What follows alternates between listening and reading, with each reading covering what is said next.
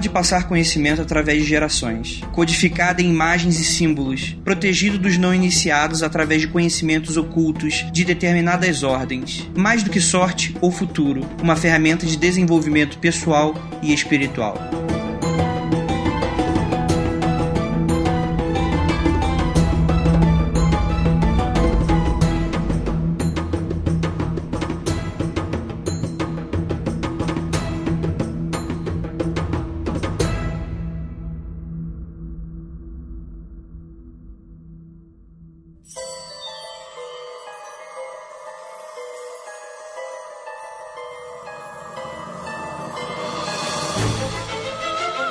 Discos voadores. Fantasmas. Criaturas horripilantes.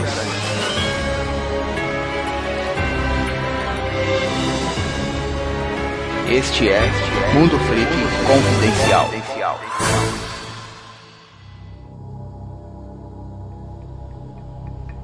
Este podcast é um oferecimento do Freakbox. Freakbox é a nossa loja, galera. Então entrem aí, temos duas estampas já, camisas para vocês comprarem. As outras duas serão financiadas conforme vocês forem comprando essas. Então corram lá que já tem alguns números esgotados. Vai lá, loja.mundofreak.com.br ou entre lá nos nossos banners no site mundofreak.com.br. Se você é artista de quadrinho ou roteirista, entre em contato com a gente. Mande um e-mail para contato@mundofreak.com.br para participar da nossa collab, nosso coletivo de quadrinhos do Mundo Freak. Mais detalhes, mande o seu e-mail com o seu portfólio ou a sua ideia e em breve entraremos em contato. Nos siga nas nossas redes sociais: Facebook, Twitter, YouTube, Google.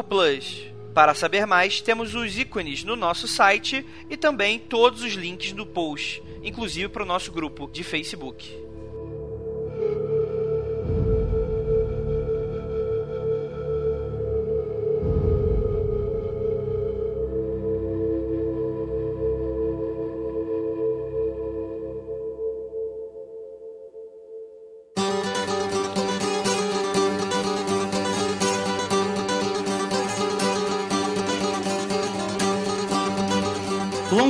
Belas noites, queridos ouvintes. Aqui é o seu roxo, o Andrei, e estamos aqui mais uma vez com um episódio excelente, com um convidado mega especial, só que dessa vez a gente tem aqui o cara que tá, tá, tá no meio, tá no meio de nós dois, olha aí, Marcos Keller, por você presente. Hello, hello pessoal, aqui é o Marcos Keller e eu tô me sentindo mega constrangido de estar do lado de um monstro de conhecimento que é o Marcelo Eldébio. Já entreguei, desculpa, cara. tem problema, nosso convidado é mais uma vez ele, Marcelo Del Débio. Tudo bom, galera? Muito obrigado. é isso aí. Hoje a gente vai falar sobre algo que todo mundo acha que sabe, mas não sabe de nada, né? Que a gente vê em livro, né? Vê em filme, vê até em novela. Na rua. Na rua, né? cara, a gente, eu passo lá naquele viaduto do chá, cara, tem uns cinco de tarô ali, loucão. Que a gente vai falar sobre isso, na verdade, né? Sobre como é que eu posso falar? Acho que até falar jogo de tarô é algo que limita muito. Não sei. Pode falar deck. O deck. Arcanos, não Arcanos, cara. Qualquer coisa que se chame arcano já, já vê que já é um negócio potente, né? Já vê que é um negócio bacana. É, a gente vai falar sobre isso, a gente vai falar sobre tarô, a gente vai tentar desmistificar muita coisa, ensinar, olha aí, Mundo Freak também é cultura, além de Astacheran. É isso aí, galera. Então, vamos pro cast.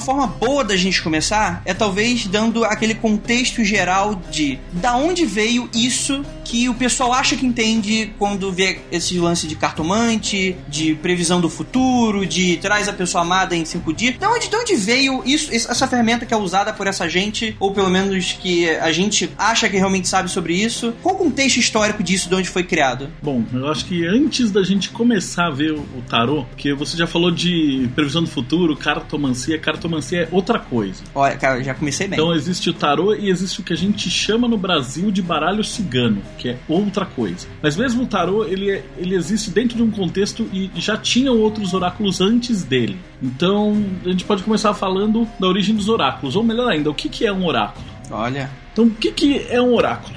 Para que, que serve um oráculo? Segundo a teoria, né, dentro do hermetismo, o oráculo é uma muleta. Ele é uma maneira de você se comunicar com o que a gente chama de sagrado anjo guardião, ou eu maior, eu superior, anjo da guarda, sagrado anjo. Aí cada religião vai ter um nome diferente para essa entidade, que na verdade somos nós mesmos em um grau espiritual mais avançado. Seria mais ou menos como o que a gente conhece hoje como mediunidade, algo nesse sentido. Mediunidade também entra nisso, mas o nosso eu superior é a nossa consciência em Tiferet, em um estado mais avançado de evolução ou de consciência. Sobretudo é o você melhor, né? O você bom no caminho que dá pra ser alcançado pra ajudar no dia a dia, o seu eu comum. Exato. Dentro do ocultismo a gente entende que nós temos a nossa essência e nós estamos aqui encarnados agora. Então, para você entender o tarô, você tem que entender que nós não somos pessoas com espíritos dentro. Nós somos espíritos que estão emprestando um corpo, operando uma biomáquina aqui, e essa biomáquina vai morrer e a gente volta para o nosso estado original. Então, a- a- os oráculos são uma maneira da gente se comunicar com esse lado de lá. Então eles existem desde que o ser humano existe. Então existem os oráculos xamânicos, que o pessoal poder observar o deslocamento de pássaros, ou o rio, ou as pegadas, ou qualquer coisa nesse sentido. né? Interpretando os símbolos naturais, né? Passou uma revoada de pássaro, bato o olho e falo, tá indo pro leste, pra onde é o, o mundo dos espíritos, ele interpretava aquilo. Exatamente. Eu costumo brincar o seguinte: eu e o leitor, não sei se você já teve grávido ou grávida, você vai reparar que quando o seu, seu quando estava grávida, você passava na rua e tinha um monte de mulher grávida. E era criança, e mulher grávida, e mulher com criança no colo, e carregando e tal, e aí de repente nasce seu filho, filha, e some as mulheres grávidas da rua. Parece que estava sintonizando, né? Não é parece, estava sintonizando. O cérebro humano ele trabalha nessas frequências de sintonização. E o que acontece dentro do hermetismo é que o, nosso eu superior utiliza essa faixa para comunicar com a gente. Então, através desses símbolos que a gente chama de oráculo. Cara, placa de carro. Eu tô dirigindo, Placa eu de bato olho carro. placa de carro, vira e mexe, eu acho significado assim que eu falo, putz. Antigamente, os xamãs utilizavam das coisas da natureza, então folhas, rios, pedras, a disposição geométrica. Então, quando você olha para um monte de pedra, elas podem formar qualquer coisa. Sim. A nossa essência, ela consegue manipular o nosso rod, né, o nosso entendimento, para enxergar naquele padrão alguma coisa, um símbolo. E aí aquele símbolo, de repente, naquele momento pode ser o que você precisa como uma resposta. Então o tarô é uma, é uma comunicação, é um chat pra você conversar com o outro. É, o tarô ele tá uns 10 mil anos além disso ainda. Então, essa é a parte xamânica da coisa do oracular. Aí, os primeiros oráculos que a gente tem ideia são os chamados geomancia. Que geomancia é o quê? Basicamente você fazer buracos na areia, no estado alterado de consciência. Depois, quando você volta ao normal, você analisa aqueles padrões. Então, são as 16 figuras geomânticas clássicas, que dão origem basicamente a um binário, 1 e 0. Então, você tem 16 figuras, né, que são 4 binário de 1 e 0. Então, 2 vezes 2 vezes 2 vezes 2. E aí, a partir desse aí, você consegue interpretar essas figuras. Esse oráculo binário, ele também pode ser usado em conchinhas. E aí a gente vai ter ali na África os búzios famosos, né? Sim, sim. Então são as 256 caídas, né? São 16 conchinhas, os Zodus. A gente vai ter também o I Ching, que são aqueles tracinhos ou cortadinhos no meio que representam o Yin e o Yang, que, eles vão binários, né? São combinar em binárias, né? 64 hexagramas diferentes. Então cada um daquilo representa um ponto energético. Quando você tem aquela tirada, você tem uma resposta dentro de um alfabeto que você mesmo determinou. Então desses oráculos já eram usados desde a antiguidade. Então usava-se primeiro os ossos, depois passou a ser usado um conjuntinho que chamava knuckle bones, que são os ossos da mão. Esses ossinhos do, do knuckle é Do murro aqui, do né? murro, né? Então, esses quatro ossos eles eram mais ou menos com seis posições. E na Grécia eles desenvolveram os sólidos de Platão. Então aí você tem os primeiros dadinhos que eram os dados de RPG mesmo, que a gente conhece hoje como dado de Olha. RPG. Aí, Caraca, uma galera aí fazendo RPG não- e nem sabe de nada, né? E aqueles dados eles permitiam a combinação, né, de 1 a 6. Dois dados jogando eles permitem 21 combinações diferentes, né? 1 e 1, 1 e 2, 1 e 3, etc. O que acontece é que quando os judeus saem com o alfabeto hebraico, esse alfabeto ele era diferente do nosso. Então isso é uma outra coisa que vai fazer Sim. diferença no tarot depois. O nosso alfabeto, ele é um vocal. Então, Sim. Marcelo quer Representação, dizer né? representação de um som. O alfabeto hebraico, ele é representação de ideias. Por isso que ele Então- não tem vogais, né? Exato. O Aleph, ele representa o sopro de Deus. O Beit é a casa de Deus. Mas é a casa de Deus em tantos níveis diferentes. Então ele pode ser uma pessoa que recebe o sopro de Deus e é animado, né? Então Deus criou o homem a partir do barro, assopra e ele, ele tem a vida. Então é o Aleph Beit, ou pra gente alfabeto, que dá origem a praticamente tudo. Sem o alfabeto você não constrói nada. Mas você não é alfabetizado, você nem estaria lendo Já esse site. começa com o cérebro no teto. Então você né? começa a organizar o universo. E assim por diante, né? Aleph, Beit, Gimel, Dalet, etc. Cada letra tinha uma ideia, um conceito por trás. Então, algo muito mais complexo do que o nosso alfabeto vulgar. Isso dá para uma margem de interpretação e de mensagens ocultas inacreditavelmente grandes, né? Uma combinação aí de ideias junto com o próprio alfabeto tentando representar sons, representando ideia. Cara, a- a- as possibilidades são inacreditavelmente grandes, né? E a- Inacreditavelmente antigas também, né? É. antigas. E além disso, essas combinações, as letras são formadas como ideias. Então as palavras, na junção das letras nesse alfabeto hebraico antigo, formam essa ideia. Quando isso foi para Grécia, Roma e tal, você podia associar essas 22 letras com os 21 combinações de dadinho. Então eu poderia pegar o meu dado, jogar dois dados num círculo no chão, e aí através dessa correlação eu conseguiria entender qual é a letra e, portanto, qual é o estado energético ou estado de consciência que estaria acontecendo dentro daquela resposta. Então esse oráculo ele permitiu, foi um dos primeiros oráculos que a gente tem, que é os jogos de fortuna, ou os jogos de dados. E aí é engraçado porque isso obviamente foi profanado muito rápido Sim. e virou os famosos jogos de sorte de azar. É, fortuna aí não é fortuna de sorte, né? Fortuna de, de destino, de vida, de busca, né? É a mesma coisa, é a, é a sorte dos deuses. Então a gente vai apostar, sei lá, a armadura de Aquiles. A gente tá jogando os dados porque eu digo que o meu deus gosta mais de mim do que o seu. E você tá dizendo que os deuses gostam mais de você do que de mim. Então nós jogamos os dados e os dados respondem, por isso que ele é o jogo de fortuna. É, é basicamente é um teste do meu Deus contra o seu Deus no dado. Então isso foi muito usado no profano, né, como jogos de azar, e o sentido oracular.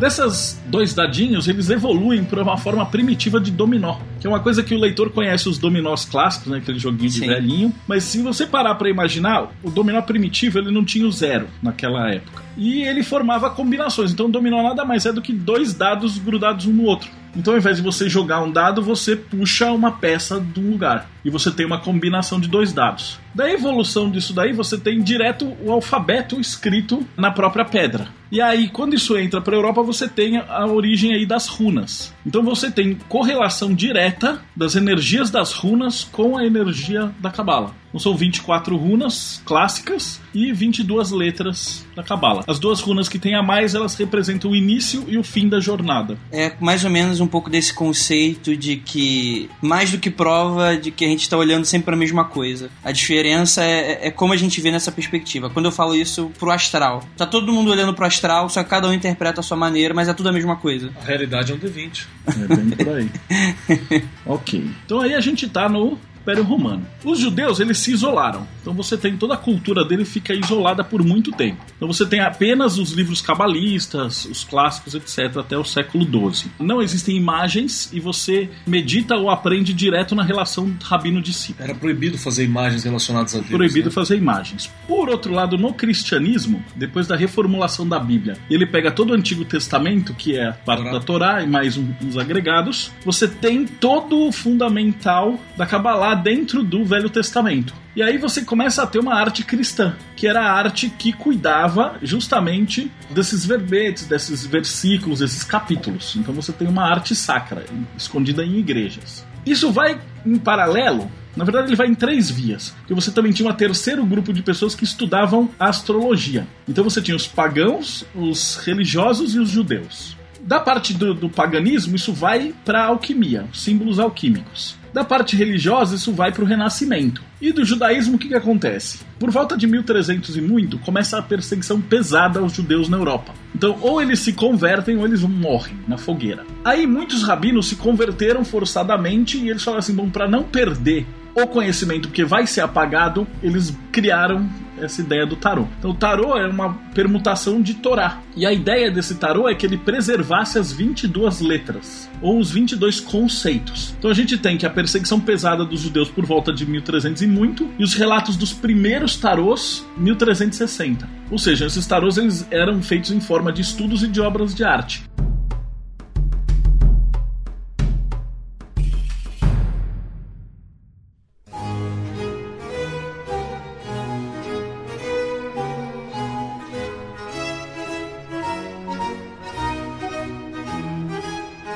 E aí a gente tem também o início do Renascimento acontecendo aí em paralelo. E o Renascimento era o quê? Você era um pintor e você era obrigado a estudar esse conhecimento, toda a geometria, proporção áurea, tal, que estava tudo nesses conhecimentos. Até porque, né, o Renascimento, o conceito dele é esse, você tem um resgate de um conhecimento antigo, essa renovação, né, esse resgate. Pelo menos eu estudando design como história da arte é, é muito isso. Eu imagino que também rolou muito por essa área. E eu gostaria de só de abrir um parênteses assim, essa parte mística da igreja, coisa que a gente acabou não, não tá citando aqui até esse momento. O gnosticismo em si. Ele entra dentro do estudo da Kabbalah, porque ele vai ter um estudo paralelo, não necessariamente das letras judaicas, mas ele vai ter um paralelo das Simbolismo ideias e do também. simbolismo bíblico, que ou você vai estudar o judaísmo ou você não entende completamente o Velho Testamento. Então isso tá caminhando Sim. em paralelo. Aí Uma cabala cristã, né? maluquice aí que a galera tá fazendo hoje. Mas é uma cabala cristã, mais ou menos. né? Existe uma cabala cristã primitiva. Nesse ponto, a partir de 1300 e alguma coisa, você já tem uma mistura muito maior, porque você tem os judeus convertidos e você tem os artistas trazendo a cultura helênica.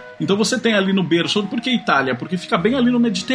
Não é à toa que o Marsella vai surgir logo ali no sul da França. Então toda aquela região, ela traz esse jogo. Então isso aqui a gente vai ter o quê? Os 22 triunfi, que são as 22 ideias principais, sendo trazidas pro reino dos artistas. Então você tem primeiro uma ideia de pintura e aí dentro das escolas você tinha os testes de master, que seriam os testes para você virar um mestre de pintura. Então seria assim: me pinte a temperança, me pinte a ignorância, a a força, a virtude. E aí você tinha que fazer os desenhos. Então você tem lá Madonna e Bambini, né, que é Isis e Horus desenhados, que virou Santa Maria e Jesus. Você tem o Nascimento, você tem a Cruz, Morte e Renascimento. Então você tem vários quadros que você era meio que obrigado a pintar ali. E em paralelo você tinha os famosos cartos de triunfo, que eram os tarot, ou tarô mesmo. Que naquela época eram placas que eram pintadas a ouro, um negócio assim, fudidamente caro. E Só pra os- quem tinha muito dinheiro. é, os pra primeiros né? tarôs que a gente tem relato histórico, eles não são nem tarôs, eles são assim o registro documental, tipo assim, o, o rei tal pagou tantos mil moedas de ouro pra uma coleção de tarô e era exibido como joias. Então isso ainda ficou guardado. Então é meio na igreja, meio na arte. Com esse começo das navegações, o canvas fica mais barato. Então os quadros começam a aparecer em abundância na Europa. Também surgem os mecenas, que o cara paga o pintor para fazer a arte para ele. Então os burgueses começam a concorrer com a igreja. Então antigamente a arte era só na igreja, agora eu posso levar ela pro meu castelo. E melhor ainda, se eu mudar de castelo, eu posso levar o quadro comigo e pôr no meu próximo E é uma castelo. demonstração de poder pra burguesia, né? E é engraçado que hoje, como tudo é moderno, tem pôster, tem tal, a gente não percebe o quão valioso era isso naquela época. Mas você tinha um poder gigantesco de ter um quadro dentro do seu castelo. Ou uma peça de arte que representava alguma coisa ainda religiosa, que era uma parte do poder que era só da igreja. Até porque quando você obra, tem, tem obra de arte, né? Quando você olha, você muda até teu, teu espírito olhando pra ela, né? Você fala, poxa, você contemplando aquilo parece que, que modifica você nesse contemplar também. né? Bem verdade. E aí a gente tem esse período. Em 1500 e pouquinho, no sul da França surgem as primeiras guildas com os baralhos impressos. Então ali você tem o primeiro baralho de papel, que é o chamado baralho de Marsella. Então o baralho de Marsella ele foi uma conjunção gigantesca de dois módulos. Na verdade, três módulos. O primeiro módulo que são os 22 Triunfi, o segundo módulo que são os chamados arcanos menores. Então o que é um arcano menor? Aí eu vou ter que fazer uma pausa, a gente vai ter que voltar lá pra China. Vamos lá. É, só pra, só pra contextualizar. Quando a gente tá falando aí desse de Marsella, é o tarô como a gente conhece hoje. Isso, mais ou menos. 78 lâminas. Então, é, de toda essa história que a gente caminhou até esse momento em Marsella, talvez seja aí um ponto, um epicentro que a gente tem a partir do que a gente conhece hoje como, não sei se eu posso nem falar isso, mas um tarô moderno. Não, né? é perfeito. Esse é o tarô é, clássico. Que é usado até hoje. que é Pra usado vocês até verem a hoje. diferença, vai estar aí no post uns desenhos do tarô de Marselha, alguns outros tarôs pra vocês compararem, né?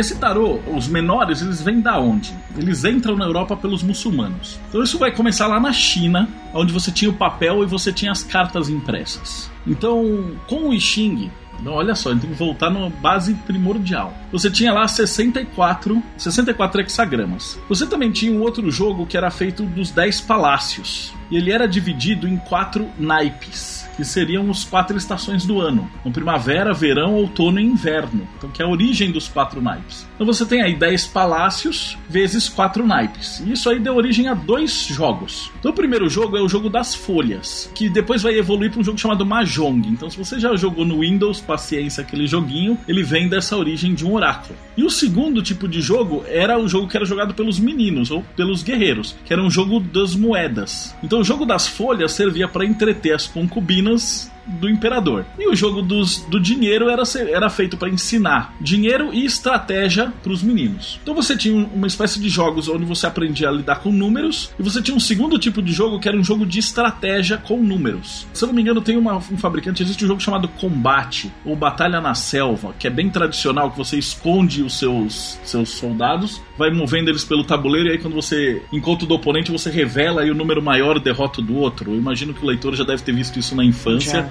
Senão eu peço pra vocês colocarem um desenho, um link Com pra, certeza. pra gente ver. Esse jogo é bem conhecido. Então a origem desse jogo é o Batalha na Selva. Então esse Batalha na Selva era usado como estratégia. E isso vai avançando. Então isso sai da China, vai com os mongóis e chega até os árabes, onde eles começam a trabalhar no que eles chamam de deck Mameluc, que era um deck de um jogo de estratégia. Isso passa pela Índia, a coisa é tão complexa que isso vai estar ligado com a origem do, do xadrez também. O xadrez vai vir de um jogo que é essa batalha de onde você move as pecinhas e cada peça tem um poder ou um valor. E aí você tem esse jogo Mameluque que era um jogo de estratégia, com os quatro naipes. E você tinha os mercadores, os guerreiros, o religioso e a nobreza. E aí você tinha capturas e ataques e você controlava a estratégia como um jogo hiper primitivo de Magic. Aí esse jogo vai entrar na Europa. E ele vai ser acompanhado também pela contraparte dele, que ia nos bordéis, que era os jogos de adivinhação. Então a parte de adivinhação, de cartomancia, sempre estava ligado à prostituição, baixo meretrício e jogo de azar. Inclusive era encontrado nos portos, né? Mais fácil. E muito encontrado em Porto, que era de mulher e tal. Inclusive eu faço a brincadeira, né? Que os primeiros cartomancias, a mulher ia lá se consultar com as prostitutas e falava: Meu marido tá me traindo? E a prostituta respondia assim: Claro que tá, com ela ali, ali do lado. É só olhar. É só olhar, É só olhar em volta. E aí o que acontecia é que você tinha essa área da cartomancia, que eram os naipes, que hoje a gente chama de arcanos menores, ou que a gente conhece hoje como baralho profano, que é de asa até 10 vezes os quatro naipes. Então essa é a origem do baralho que a gente joga hoje, poker, aposta, truco, Sim. etc. Vamos falar que é baralho profano, profano, no caso, a pessoa que não está ligado ao, Não iniciado, ao, né? ao hermetismo. Ao... Isso. É, profano não quer dizer sujo, embora tenha um pouco desse termo, mas a ideia de profanos, que é fora do templo. Então era usado como um jogo de aposta vulgar mesmo, por dinheiro, mulheres, bebidas, etc.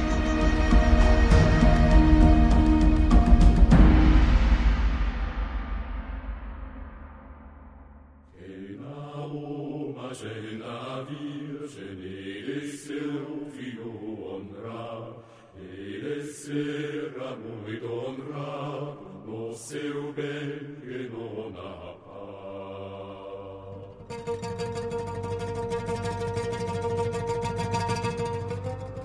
Aí em Marsella você vai juntar tudo nesses portos. Você vai juntar os 22 triunfos do arcano maior, os 40 arcanos menores e os 16 arcanos de corte. Nossa, é engraçado observar que realmente parece que foi feito pra acontecer, porque ali em Marsella é onde tá o, o, o encontro de tudo, né? Você, Sim. você- você- é, o, é o meio do mundo ali.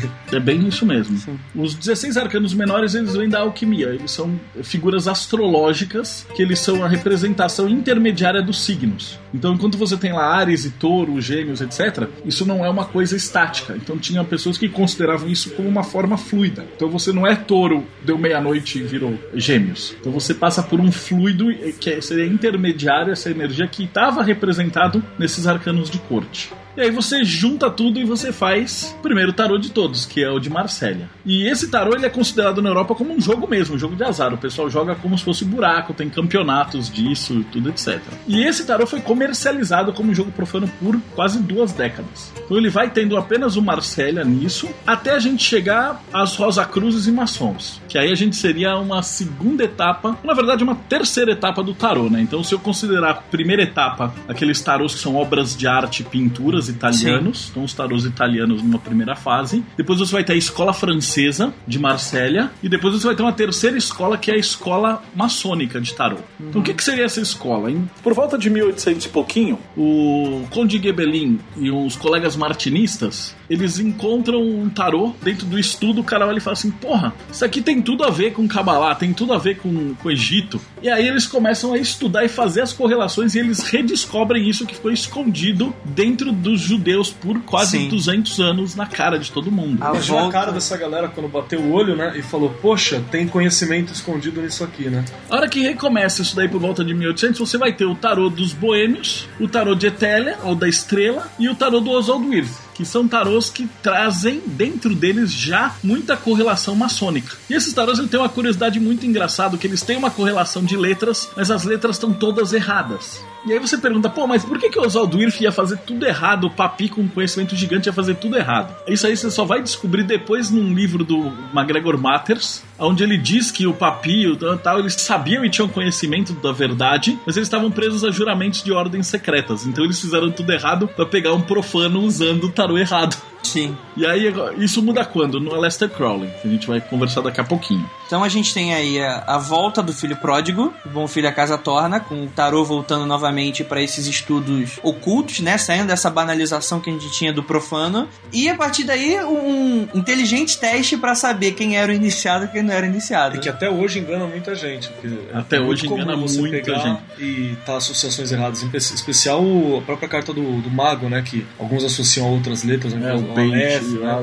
Alguns colocam como Aleph. É. Na verdade, você simplesmente joga um pro lado. Então, se você vê que tá errado, é é associar o mago ao Aleph e assim por diante. Então você desloca um. Então você já sabe que ele tá, tá fazendo pela base sem o conhecimento. Tá? E o correto é você começar o louco Aleph. É. Isso só vai acontecer lá pra frente com o Crowley mesmo, oficialmente. Então, ok, tem, você tem essa segunda etapa que seria a maçônica hermética. E aí você entra todo o simbolismo dentro do tarô do Oswald Wirth, que é o simbolismo maçônico. Então você tem gestos, você tem imagens, você tem símbolos maçônicos dentro desses tarôs, ok? E isso vai embora até 1904, quando o Edward Waite, ele junta e ele faz o Rider-Waite, ou Rider-Waite, que é o primeiro tarô a descrever os arcanos menores. É, tem imagens no Arcanos Menores. Exato. Antes dele você tinha assim, três de paus era três paus. Cinco de moedas era cinco moedas. O Waite ele prova que ele tem um conhecimento profundo de cabala e ele coloca os desenhos correlacionando. Então quando você pega na verdade um cinco de copas, ou cinco de taças, né, o nome, nome clássico, você está na verdade analisando aspectos de Gevurah, que é a quinta esfera, dentro do âmbito da água, da taças, do emocional. Então nós temos Gevurah em água. E assim por diante. Ele pegou essa ideia e fez os desenhos clássicos. E aí ele foi o primeiro tarô nesse sentido. Junto com a Pamela, Pamela Smith. Pamela né? Smith. Artista. E aí, logo em seguida, veio Tio Crowley, que arregaçou. O Crowley virou e falou: Ah, que segredo, meu pau, e jogou tudo lá. Acredito. Então, no Crowley fazer você arte mesmo, tudo. né? Porque as lâminas do Crowley é, é artístico, assim, absurdo. Sim, Sem falar que Transitando entre estilos, né? Ele foge do Reader Rate que coloca cenas e ele coloca um negócio mais abstrato e mais cheio de símbolos inseridos no meio. Então Sim. ele fica um negócio mais impressionista e mais cheio de. E, e transitando entre estilos, que é bem legal que você pega, por exemplo, a carta do- da torre do, do Crowley, é, é muito parecido com o Guernica do Picasso, ele tem Muito. umas, umas coisas assim, né, de movimentos artísticos. Inclusive, eu imagino, do jeito que, que a gente conhece a Lister Crowley, eu imagino que ele tenha falado exatamente dessa forma, É, né? Segredo pau. é o meu pau. Chacoalhado. E aí ele trabalhou esse que é considerado um dos melhores tarôs que tem. Eu vou pedir depois vocês colocam o link, eu tenho um pequeno texto de acho que uns 15 minutos que eu comparo o louco dentro do arcano do Rider-Waite com o arcano do Crowley para o leitor, pro ouvinte ter uma ideia de como funcionam essas diferenças, ok? É um vídeo Beleza. YouTube, né? Isso. E aí, esse tarô ele vai indo até mais ou menos a década de 80, quando aparecem vários outros tarôs. Em 76 sai o primeiro tarô da Golden Dawn, e aí as outras ordens começam a publicar os tarôs, então a Aurum Solis, a Bota, todas as outras ordens começam a publicar seus tarôs, e aí entra o tarô mitológico e depois o tarô se populariza. Eles redescobriram e aí foi uma festa E aí, uva, né? é, 95, no- hoje em dia, acho que 99% dos tarôs foram feitos depois da década de 80. Então você tem aqui esses clássicos que eu mencionei e depois a galera.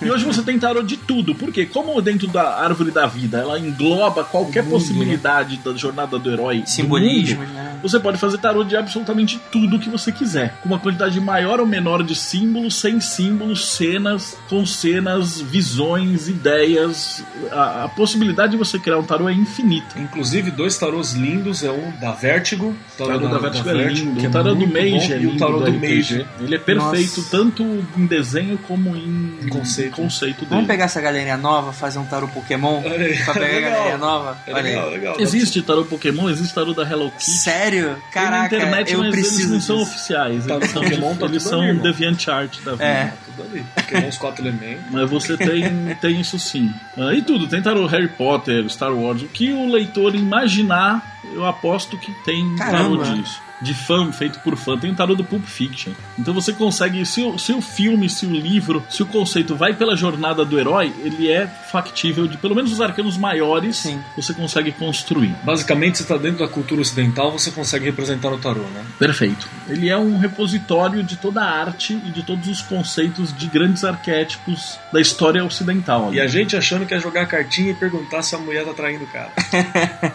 Pois é.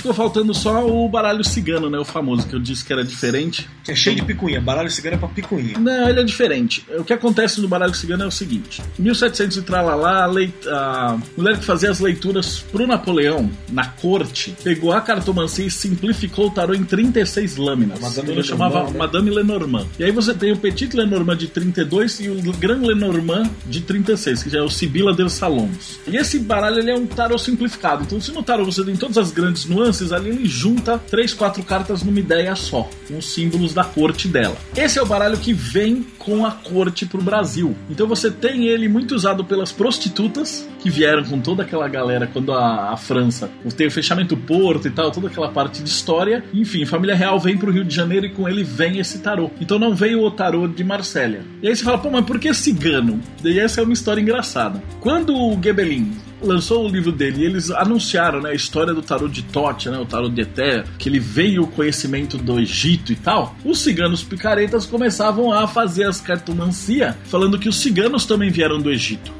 Portanto, É, o tarô né? era obviamente Cigano. cigano. E os ciganos eram obviamente os legítimos tiradores de tarô. E hoje em dia a imagem. E eles jogavam com tarô- cartomancia, ou seja, eles jogavam com os arcanos menores ali. Então quando veio pra cá, todo mundo chamava de baralho cigano. E como você tinha muito cigano perseguido, cigano em quilombo e etc., você tem por tradições muitos espíritos de ciganos que trabalham com esses tarôs. E as pombagiras também, por esse arquétipo de mulher de corte, também utilizam de baralho cigano. Então é muito mais comum em terreiro, ou em casa de um bando e tal, você comprar é, o famoso baralho cigano do que o tarô. Mas aí, leitor, são duas coisas bem diferentes. Um tarô são 78 arcanos, vírgula zero. E o baralho cigano são 36 cartas, vírgula zero também. Então se tiver mais ou menos já é invencionice. O tradicional tá. Por que tradicional? Porque ele tá completo. Então o tarô são 22 maiores, são as 22 letras hebraicas, ponto final. E ele tem 56 menores, 40 que vai de As até 10, vezes 4 naipes, 40, mais princesa, príncipe, rei e rainha, vezes 4 naipes, 16 cartas, total 56. Existe um tarô da Auron Solis que ele coloca dois arcanos a mais, mas são estudos específicos da mitologia grega da ordem iniciática, né? Não é considerado um tarô clássico.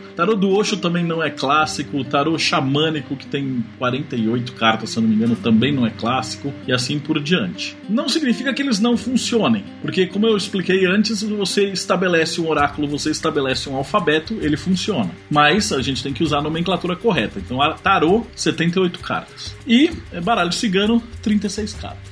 Nesse caso, o baralho cigano em si, ele se encaixaria de que forma com o tarô em um momento da praticidade em si, no, no, na questão prática? Se jogar os dois, se chega no mesmo resultado? Chega no mesmo resultado. Mas ele tem arquétipos que ele pega, por exemplo, no tarô você vai ter vários nuances de amigo, por exemplo. E no baralho cigano você tem uma carta só para isso. Entendi. No tarô você tem, tem três, quatro cartas que representam festa, duas, três cartas que são traição. Então o baralho cigano ele é uma simplificação do tarô. E se você fizer uma tirada com tarô e baralho cigano do lado, ele tem que dar o mesmo resultado de interpretação. Calma aí, calma aí, calma aí. Então, se por exemplo, se tiver, vou até puxar aqui um outro assunto. Se tiver duas pessoas aqui com a gente agora, por exemplo, e for tentar tirar o mesmo resultado, pra tá funcionando, tem que estar tá o mesmo resultado, a mesma interpretação? Tem. Não, obviamente que não vão sair exatos as mesmas Sim, cartas, mas sim, vão sair. imagino. A mesma energia. as- né? é, vão O sair mesmo cartas que são semelhantes. Então você tem cartas, por exemplo, o seis de moedas e a justiça. Você tem cartas de arcanos maiores e menores que são equivalentes. Então, às vezes, num baralho pode sair uma, no outro baralho sai outra. Mas você vai ter aquela ideia geral muito parecida se dois, três tarólogos tirarem a mesma, a mesma Os bons tirada. tarólogos que a gente tá falando, Assim né? como- Pessoa com conhecimento. Assim como um bom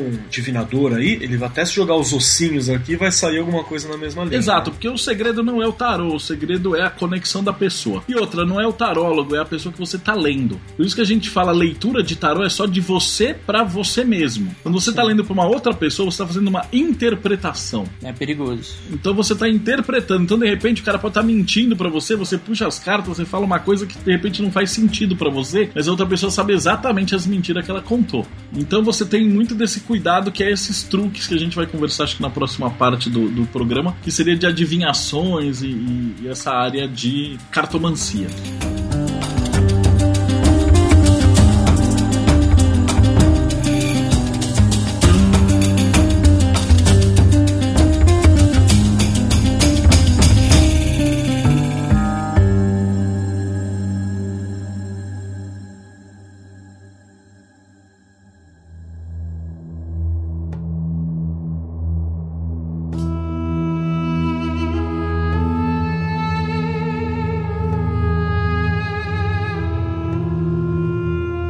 Posso fazer uma pergunta agora? Eu acho que eu vou ser até mega entrão, só que eu acho que vai ficar legal. Você sabe tirar tarô? Sabe lidar com isso? Porque Eu, eu tô até eu tô pisando em ovos aqui, porque até as palavras que a gente geralmente usa, como jogar, é, Não, é- é relaxa. futuro, é, pode até se é, acabar erroneamente. Abrir, abrir. Abrir. Vou falar abrir é bonito, mas tanto, tanto faz, o nome não é importante. Você pode Afinal- literalmente jogar tarô se você quiser. Tinha Sim. um professor que falava assim: você joga tudo pro ar e o que você pegar no ar tá valendo. né? Realmente É, não o- importa a figura. É que, assim, você toparia abrir um tarô pro site? No final aqui, ao vivo, ao vivo, Claro, pra gente, no final a nenhum. gente faz aqui a brincadeira, no final do- da gravação. Se der coisa ruim, Se der coisa ruim. é sempre um perigo, né? É sempre um perigo. Mas, não, mas não existe isso de dar coisa ruim. O que acontece, o que que é o tarô? Ele São é uma conselhos, né? fotografia do que está acontecendo naquele momento. De maneira De energética, uma maneira esotérica. energética, ele vai te colocar na- na- dentro daquele alfabeto que você construiu, o que está acontecendo naquele momento energético. esclarecimento da situação. Isso. Está bom. É, Quando Boas fala que as cartas não são importantes, significa que se você estiver conectado com o seu sagrado anjo guardião, você vai ter até o que o, o Lomilo Duquette chama de chicken cabala, que é você falar com a televisão. O Grant Morrison trabalha muito disso no Pop Magic. É. Ele trabalha que quando você está inspirado, você pode abrir um livro e, Revista em e quadrinho, olhar jogar revista em quadrinho. Então você usa qualquer símbolo, porque naquele momento você vai buscar, de uma maneira aleatória, entre aspas, aquela resposta. Porque sintonizou, tá sintonizado. Apesar do tarô funcionar muito bem como um oráculo, a minha paixão pelo tarô é a história da arte. Eu sou Bacana. apaixonado pela área do triunfo, tanto que o meu curso ele é basicamente único aqui no Brasil, que a gente usa 18 tarôs. Então eu não quero ensinar o cara que vai lá fazer o curso, ah, vou ler o tarô e tirar uma, uma abertura. Não. não, eu quero olhar 18 loucos, então desde o primeiro até o último, falar como é que ele evoluiu, por que, que esse louco carrega uma. Por que, que ele parece um bardo, depois ele parece um doido, depois ele parece um bobo da corte. Então a gente vai estudando a parte de história da E arte. para os ouvintes que não estão aqui presentes, vocês estão perdendo a chance de olhar uma coleção gigantesca de tarô que o Del Deb tem aqui. O que é muito. Cara, eu, eu acho. É um tipo de riqueza que eu acho muito legal de ser estudado. Por mais que às vezes até a pessoa não acredite na parte energética da coisa e tal, aquilo ali meio que mostra um pedaço da nossa história. E só, só nisso, só se a gente focasse nisso, já era algo mega válido, que eu acho mega interessante. É a minha maior briga acadêmica, porque quando você vai trabalhar com tarô, dentro da academia não entra, porque é considerado automaticamente charlatanismo. Então você tem que começar muito devagar, provando e mostrando que tem essas relações. E como não tem absolutamente nada escrito, porque o próprio tarô é a parte escrita, você não tem como provar nada. Então no- você fica naquela referência. né? Você precisa do documental, então é um trabalho gigantesco para você entrar isso como não, olha, existe essa correlação, existe isso. Por quê? Porque você aponta um monte de coincidência. O cara fala, olha, desculpa, tem 220 coincidências nessa carta, mas é só coincidência, ninguém escreveu. Não, não tem um cara em Marsella que fala assim, eu vou fazer o louco carregando uma trouxa porque eu acho isso. Então aí você tem o achismo de cada autor. Mesmo porque foi feito até para aqueles são analfabetos compreenderem, né? Então fica difícil o Sim. analfabeto escrever um tratado a respeito daquilo. Tem uma curiosidade aqui, Marcelo, também que me veio à cabeça agora, já que a gente tá falando sobre os, os arcanos assim em geral. Apocalipse, seus 22 capítulos. Eles formam. Não é que eles formam uma- um tarô, isso é. Eu vou falar que é um erro, não é um erro de ideias. Mas, por exemplo, existe um tarô na Capela Sistina, existe um tarô de Leonardo da Vinci, existe um tarô de Bosch e tal. A resposta é não, porque quando essas pessoas fizeram isso, não existia a ideia de tarô. Eles não queriam fazer um. Porém, eles fizeram um estudo dos 22 letras hebraicas. Entendi. Então, o estudo dos 22 capítulos do Apocalipse é o estudo das 22 letras hebraicas Que por acaso tem, um, tem uma conexão que com o tarô. tem a raiz do tarô. E aí o Da Vinci também, ele pintou os triunfos dos arcanos maiores dele. O Bosch, ele tem no quadro Jardim das Delícias, aqueles quadros enormes que tem as pecinhas, você vai olhar as pessoinhas, você tem várias cenas de tarô ali. Mas ele queria fazer um tarô? Não, ele queria fazer o quê? Colocar os Aquele 22 conceito. triunfos. Aí o que aconteceu? No século 20, 21, alguém pegou e falou: beleza, vou tirar uma foto da Capela Sistina, vou tirar uma foto do Bosch e vou editar isso na forma de 28 arcanos. Tudo é comércio, né? Tanto que tem muito desses baralhos, inclusive alguns são publicados pela Madras, que o cara completa os que não existem. Então ele, ele pega o que dá e ele imita ali na arte o que não dá. Aí fica meio, né? Então você tem ali né? uma coisa que sim e que não. Você vai falar, ah, ele tinha ideia, ele tinha o conhecimento. É tarô? Não é tarô. Faz Mas é- parte do- de, de um mesmo Tem um conhecimento. arcabouço, né? Tem um arcabouço de conhecimento em comum entre eles. Mas não são a mesma coisa. Interessante. Sabe o que me lembrou também? Não tem tanto a ver com o tarô, vai puxar um pouco mais para o I Ching e para as formas de, de divinação, né? Pras... Não sei se divinação é a palavra correta. Porque tem aquele livro do Philip K. Dick, eu acho que é O Homem do Castelo Alto, Sim. que mostra os Estados Unidos dominado pela Alemanha nazista? pela Alemanha nazista, perderam a guerra, que tem um personagem japonês, que o Japão, o Império Japonês também dividiu os Estados Unidos. Aí ele joga I Ching pra entender as situações. E é legal que não é pra ver o futuro, é pra entender o momento. Exato, o tarô faz a mesma coisa, ele entende o momento. E o livro é do caramba porque tem uma hora que ele joga pra saber da própria natureza e o cara chega à conclusão de que ele provavelmente é um personagem fictício em um livro. que irado, O- cara. o- e o, e o, Quebrando a quarta o parede. Philip K. Dick falou que realmente ele jogava pros personagens como se ele fosse os personagens pra ver como é que ficava, né? E ele colocava diretamente. Ah, vai ter Caramba. a correlação, sim. Fica a Com dica aí.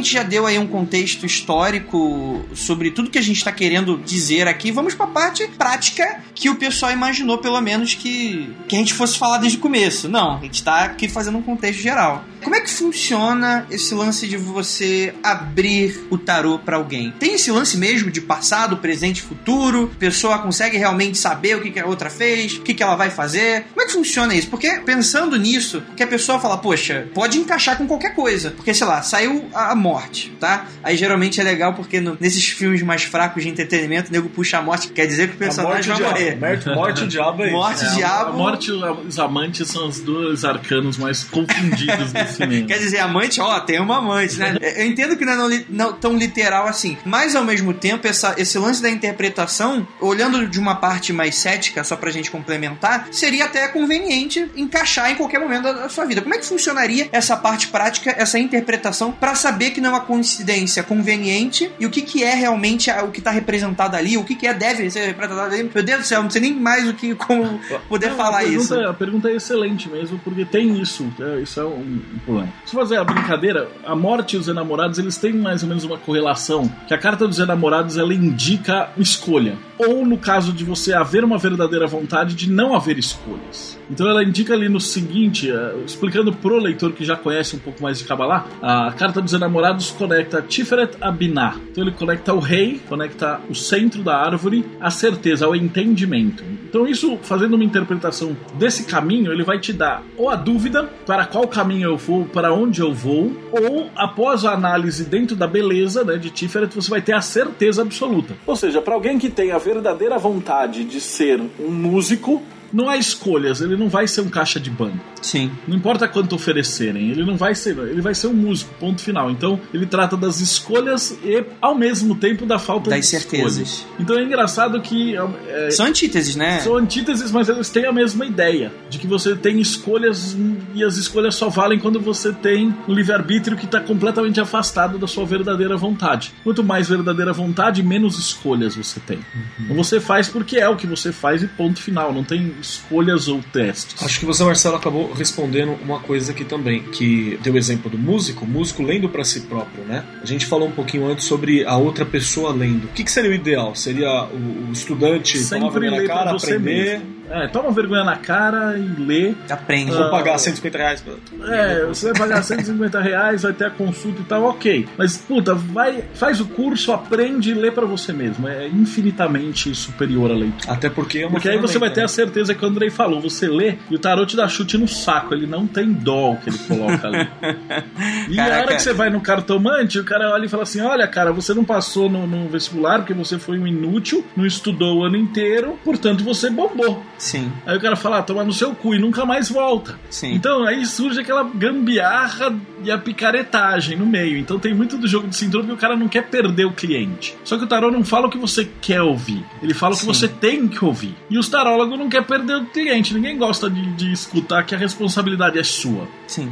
Então cai nessa merda. Então, voltando ali no final do parênteses. Então, o caso dos amantes é que na cartomancia, como sempre, a mulherada vai perguntar se o marido tem outra, se vai arrumar namorado, tá entre dois caras, etc. Tarô responde isso? Essa escolha aparece automaticamente. Então, se você tem algum amante, alguma coisa nesse sentido, quando você vai tirar, é óbvio que vai cair os amantes, porque tá indicando uma escolha entre, de repente, o seu marido e um amante, sua mulher e um, um amante. Então, indicando escolhas, ele sai. Mas também, é, você tá entre dois empregos, quando você tira, sai o amante. E não quer dizer que você tem que fazer o teste de sofá.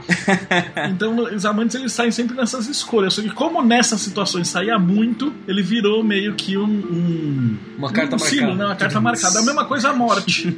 a morte ela representa o caminho de Num, que ele é o caminho que vai ligar Netzar, que é a- as emoções, a Tiferet, que é a beleza. Então esse caminho é a morte e o renascimento, ou o sacrifício pelo outro. A mudança, talvez. A mudança ou o fim de um período. Então Jesus na cruz ele morre e renasce. Sim. Gandalf ele cai, morre e vira o Gandalf branco. Room O Neil ele morre e renasce como escolhido.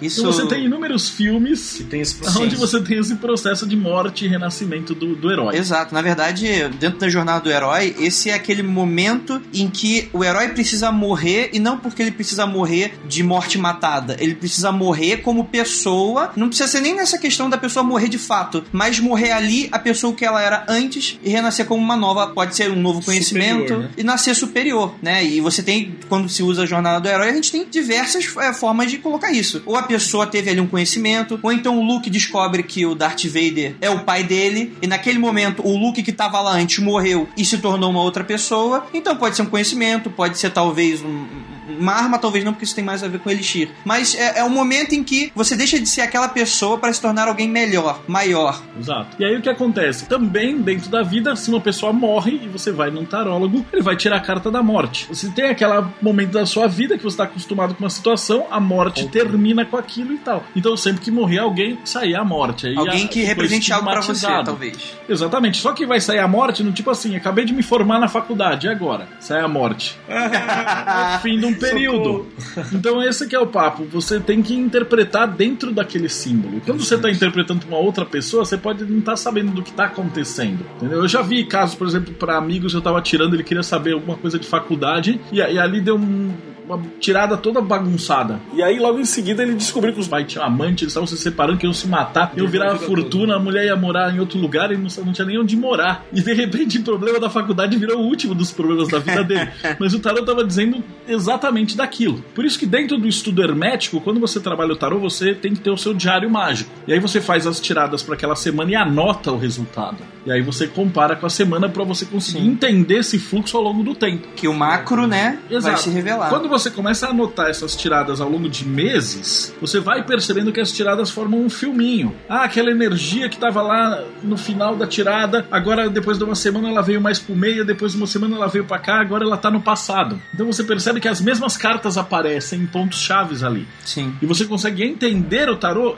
exatamente como um fluxo de energia. O Eliphas Levi chamava isso de luz astral, que é esse fluxo de vontades, ou o fluxo dessas ideias acontecendo aqui na, na quarta dimensão. Cara, eu, eu tenho um momento. é, é, cara, é irado porque isso tá casando muito com algo que eu tô fazendo no momento, não vou revelar agora. Mas é algo que eu, que eu tenho pra mim que é, é- é esse conhecimento. Quer dizer, acontece diversas coisas na nossa vida. Por exemplo, agora, você ouvinte, por exemplo, tá passando por diversas coisas. Coisas às vezes boas, às vezes coisas ruins, mas são diversas coisas. Às vezes são. aparecem coisas até piores, que as coisas que você já achava pior, na verdade, tomam um segundo contexto. E depois, quando você enxerga isso no macro, quando passa muito tempo e você olha pra trás, por mais que tenha acontecido muita coisa que na época foi importante, você passa a enxergar ali um caminho luminoso. Como se, por mais que as coisas ruins tivessem acontecido no passado e você às vezes até queria morrer pra não passar por aquele tipo de coisa, você começa a entender que aquilo foi necessário pra se tornar o que você é nesse momento. Isso faz total encaixe com essa jornada que todo mundo passa de 5 em 5 minutos, de 5 em 5 anos, de todo momento você olha uma jornada. Pode ser meio que uma pareidolia louca que a gente faz, mas é muito legal quando você olha pra trás e você consegue enxergar esse caminho. Acho que independente se é uma pareidolia, cara, se é uma coisa que funciona, é isso que importa, né? É isso que é Sim. relevante. Se é uma coisa que te ajuda, se é uma coisa que te demonstra, se é uma coisa que te evolui, se é uma coisa que te tira daquela acomodação, te ajuda a ter controle da própria vida, em vez de só ser jogado de um lado pro outro, é uma coisa que no mínimo tem que ser relevante, né? Sim, com certeza. Eu acho que eu citei o Jung em algum momento aqui também. que o Jung O também Jung adorava o tarot. Tem um livro chamado Tarot e Jung.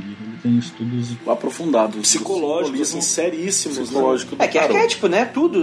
Jung é isso aí, né? É, apesar dos céticos provavelmente tá se revirando da cadeira agora. Se E- você é cético e é freudiano, meus pêsames, viu, cara? Muita coisa pra você ser, viu?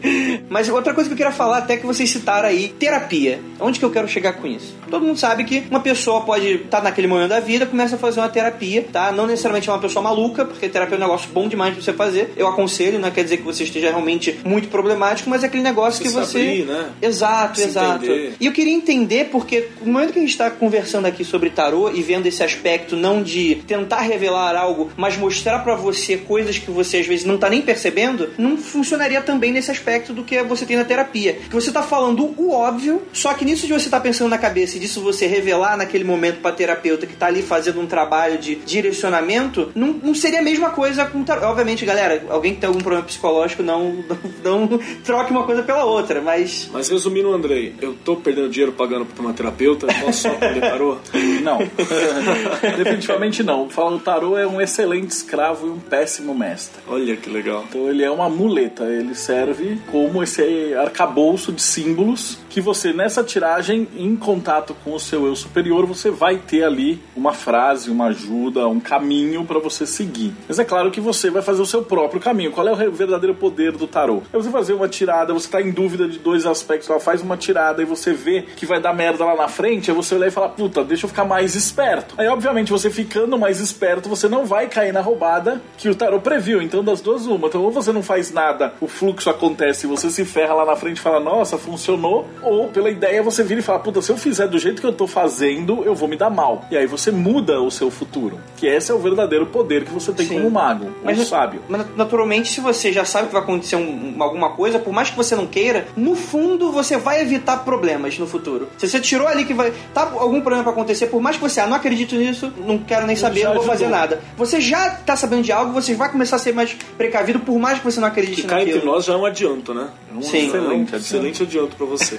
Já me livrou de muita roubada. Imagina. Mas é, cara, é bem interessante. E nesse. Tá, a gente falou um pouquinho disso de interpretação, que é algo muito legal. Na verdade, dá pra ficar batendo papo o dia inteiro sobre cada aspecto do tarô que a gente pode fazer, só que a gente tem um tempo limitado, né? Mas tirando um pouco desse, desse lance da interpretação, a parte até mais prática. Como é que se abre um tarô? É algum segredo? Existe mais de uma forma pra se abrir Tem um tarô? número de um cartas pra ser bilhão de métodos. Como o tarô é um alfabeto, então vocês viram aqui, deve ter uns 300 tarôs. Então eu tenho mais ou menos uns 300 métodos de leitura, porque cada autor inventa o dele. Então existe um que é o, o clássico tradicional que eu aprendi na Rosa Cruz, que é o chamado Cruz Celta, que é mais ou menos o mais conhecido de todos, que são 10 pares. Então você vai pegar, dividir o tarô em arcanos maiores ou menores, sem olhar você vai embaralhar, você vai dispor ali na mesa, aí você vai pensar, meditar no teu problema e você vai sentir escolher as cartas. E aqui acontece uma coisa engraçada, se você estiver conectado, você vai sentir que você tem que pegar a carta X ou a Y, a Z, e ela, ela sente que é aquela que você tem que pegar e não a outra. E aí você vai dispor isso na mesa. Aí você tira as maiores, põe as menores, pega mais 10 e põe ali e, e monta a sua cruz. E aí você abre tudo e aí você interpreta segundo ah, o que cada eh, número, cada símbolo ali representa. E literalmente você está lendo uma história em quadrinho ali. Então literalmente é como se fosse uma história em quadrinho do que está acontecendo naquele momento na sua vida. Então essa é a mais tradicional. Existe a clássica de tirada de três cartas. É, na verdade são três pares, né? Você tira o maior e o menor, passado, presente e futuro. Então você avalia aquele fluxo de energia. A minha situação veio disso, tá assim, vai dar, me- vai, vai dar bem. Lembrando que não é o futuro, seria uma Seria- visão do que tá, é pra acontecer, né? É uma visão do que, assim, dado o que está fazendo, o mais provável de acontecer é isso. E aí você avalia suas chances. Porque aí você pode perguntar, e se eu fizer tal coisa? E aí você tira de novo. Então você pode tentar estudar essas possibilidades. O tarô nunca, em hipótese alguma, vai te dizer o que você vai fazer. Então você pode perguntar para ele assim, pô, eu devo comprar a casa A ou a casa B? Ele vai falar assim, olha, uma dá mais trabalho, custa mais, mas te dá mais prazer, ou a outra custa menos, vai ter um vizinho problemático, etc. Então cabe a você escolher qual decisão tomar. Por isso que o tarô, ele é um excelente escravo e um péssimo É, mestre. eu tive essa impressão. Até uma coisa um pouco mais pessoal. Teve um momento na minha vida onde eu precisei jogar, né? Eu já tinha começado a aprender. E deixou bem claro que, dependendo das escolhas que eu fizesse, nenhuma delas eu ia sair ileso, porque eu já estava bem afundado naquela situação. Mas eu tinha que tomar uma decisão logo, senão o problema podia ficar pior depois. Eu não me lembro exatamente as cartas, mas eu lembro que eu fiquei acho que uma semana assim, meio. Sabe, você fala, puta merda. Caramba, podia Eu não ter nada a ver, Posso, posso fazer aqui uma. tentar adivinhar? Pode? Tem mulher no meio. Ah, sempre. Como não?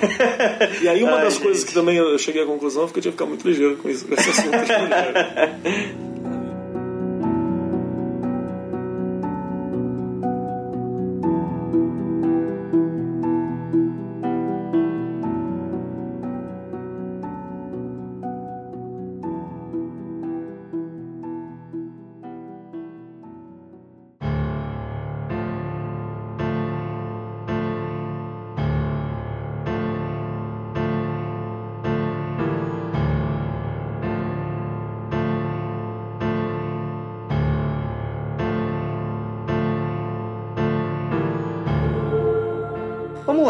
Quando você vai pra. alguém tira pra você esse tarô. A gente definiu aqui que pra você é melhor você tirar pra você mesmo. Mas ainda assim, tem algum ponto positivo de uma outra pessoa tirar pra você? E se sim, qual a diferença dessa boa pessoa tirando pra você e de uma má pessoa tirando pra você? Como no caso, não um cai na charlatão? mão de um picareta, Então, né? Exatamente. Como não cair na mão de um picareta é o pior. Porque ele sabe o que está acontecendo ali. Vamos supor que o cara pode ser até um excelente tarólogo, no sentido de conhecer o símbolo. Existe uma- um abismo entre o que ele está lendo ali e o que ele vai te contar. Então aí acho que é o maior perigo da consulta com o tarólogo. Porque o cara nunca vai querer falar que a culpa é sua, que você é o irresponsável, que a merda que foi, quem fez foi você. Ele sempre vai falar que foi um trabalho, que foi um não sei Armaram o quê. contra. Armaram contra, que você é um coitadinho, passar a mão na sua cabeça. E aí o, cara, o cliente sai feliz, enganado. É o bobo alegre Ele criou ali um inimigo, criou ali né? uh, Uma é, fantasia. cria uma fantasia. Então tem esse problema. Você tem o tarólogo que também não sabe nada de nada ali. O cara leu nas revistinhas Planeta, estudou ali um pouco e tá fazendo.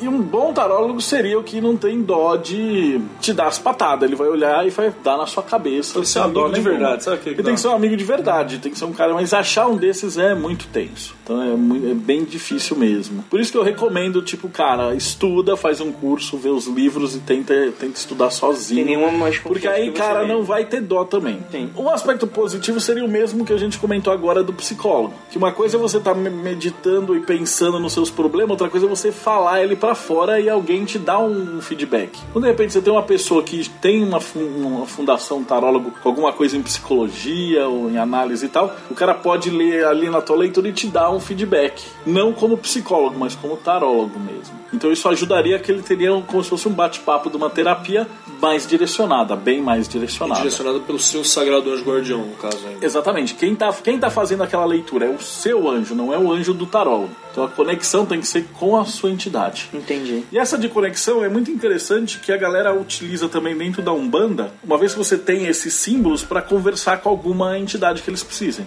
Então você tá com alguma dificuldade, alguma trave, você pode utilizar isso também como, ao invés de conversar com o seu sagrado anjo guardião, você con- conversa com o seu guia. Você faz uma chamada Exemplo. ali através dos. Exatamente. O chat tarô?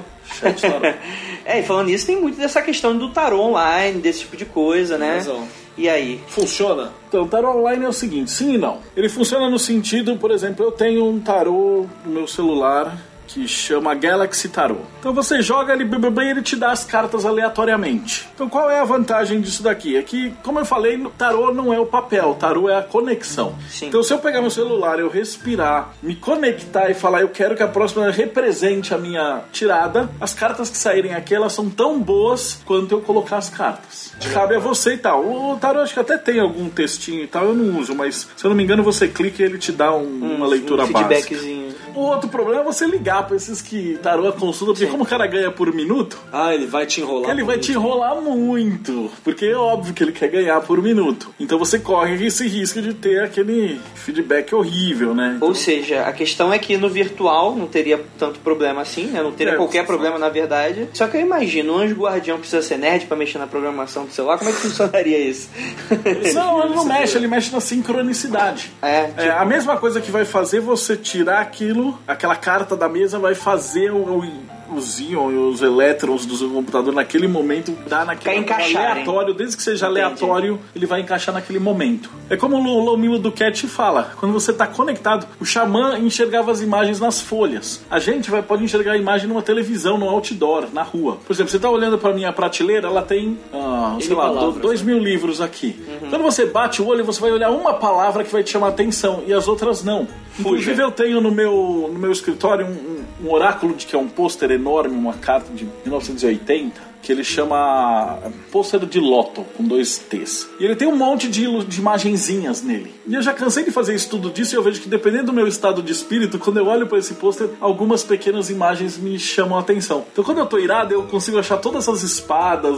Quando eu tô de bom humor, eu acho os coração, os caras se beijam. Então, de acordo com o seu estado de espírito, você enxerga o que o teu cérebro filtra. Se conecta aquilo. Então você trabalha com isso como um oráculo. Então o que eu tô precisando, que o oráculo nada mais ser do que a fotografia desse deslocamento deslocamento energético. Então isso pode ser feito de N mil maneiras diferentes. Isso teria muita, teria um pouco a ver com o subconsciente? Tem tudo a ver. No caso, assim, que a gente tá falando sobre anjo guardião, é uma figura que a gente já imagina exterior, uma outra entidade te ajudando ali, te auxiliando. E o subconsciente nesse aspecto? Será que ele seria, na verdade, o seu anjo guardião? Como é que funcionaria o isso? subconsciente é o é Yesod na, na Kabbalah, dentro da árvore. O seu sagrado anjo guardião é Tiferet, ele tá um grau a mais, ele é o santo. É aquilo inacessível, mas que está conectado. Ele é a beleza, ele tá acima do, do- da meditação. A meditação é Yesod. E nós estamos em Malkut, nós estamos lá no térreo. No primeiro andar vai ser Yesod, vai ser a, a estado alterado de consciência, a viagem xamânica, o enteógeno, a tirada do tarô, a, a consciência, o esgotamento. todos Aquela os viajada momentos que básica. você vai dar a viajada para entrar nesse símbolo. E aí, através desses símbolos, o camarada que tá lá em cima, ele conversa com você. Que é você, Então, o camarada, né? Bem legal Exatamente, é você no futuro. Se você pudesse voltar 15 anos no passado, isso vale até pro leitor a pergunta aí. Se você pudesse voltar 15 anos no passado e conversar 10 minutos com você mesmo do passado, você acha que você ia se levar a sério? Eu ia bater em mim, cara. é complicado, ia falar né? de anime pra caramba, pra caramba. Então a gente nunca escuta o nosso sagrador de guardião porque a gente não ia escutar a gente mesmo. Mas ele tá lá tentando ajudar. Ele já tá numa consciência maior. Então quando você consegue avançar essa, esse estado de consciência, mais próximo dele você fica. Até o momento que a gente diz que você faz a comunhão com o seu sagrado anjo guardião. E aí você descobre o que você veio fazer no planeta. A grande vontade. A grande vontade. A grande obra, ou a verdadeira vontade, e depois a grande obra.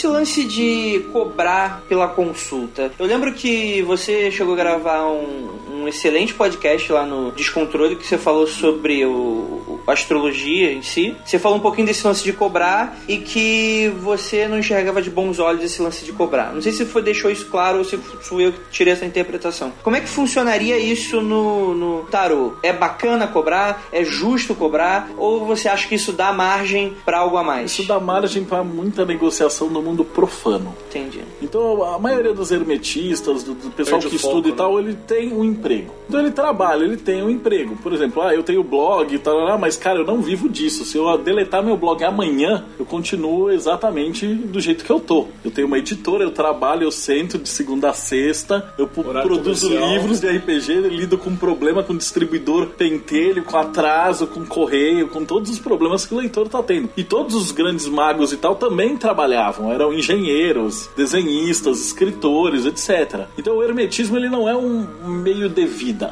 ele é algo que complementa a sua vontade, porque a verdadeira vontade de ninguém vai ser, ah, eu quero ser hermetista. A verdadeira vontade de, de todo mundo vai ser alguma coisa que construa algo para a humanidade. Pelo menos que aquela pessoa veio para, sei lá, criar um novo método, trazer alguma coisa que realmente modifique aquilo. A verdadeira vontade de qualquer pessoa nunca vai ser, eu quero ser um ocultista. Da mesma forma como eu quero ser um médico. O cara, pode, como a gente Tá. mesmo tava falando, pode ser um médico de pesquisa, pode ser aquele Então médico você vai ter prático. que ter uma profissão. Pode ser qualquer profissão imaginável. É, e vamos lá. Então Você tem isso. Então, o fato do cara querer ser um tarólogo e e cobrar, você já vai entrar naquela negociação de ah, quanto vale meu tempo, quanto eu Exatamente. cobro. Aí você Eu vai estudei ter lá isso, o che- então. estudei pra isso, o cara vai ser o tarólogo da ostentação. E aí você entra numa gama muito profana dentro dos de estudos né? Hermetistas. precisa de mais dinheiro. É, e aí você tá lá cobrando e aí de repente, sei lá, Você se afasta daquilo que é cai o telhado da sua casa e aí você precisa de mais dinheiro e aí você não quer falar na cara do cliente que ele XYZ e vai inventar uma historinha e vai começar a fazer promoção, e aí a coisa degringola mesmo. É, é um caminho de espiral negativa mesmo. Então eu sou pessoalmente contra. É claro que, sei lá, tem gente que trabalha com isso e faz um trabalho bem feito, etc. Eu não quero nem entrar nessa polêmica que já chega os evangélicos uma mais encrenca, né? Mas a minha ideia é que é a seguinte: as pessoas deveriam aprender a tirar tarô para si mesmas. Então não buscar outras pessoas para Porque dá margem pra esse tipo de coisa. tirar, porque dá margem para interpretação. Eventualmente a pessoa está tão perdida que ela precisa de uma ajuda externa. Sim. Mas é o meu ponto de vista como hermetista é que se você tá, tá escutando isso, que você aprenda a usar e fazer sozinho, não dependa dos outros.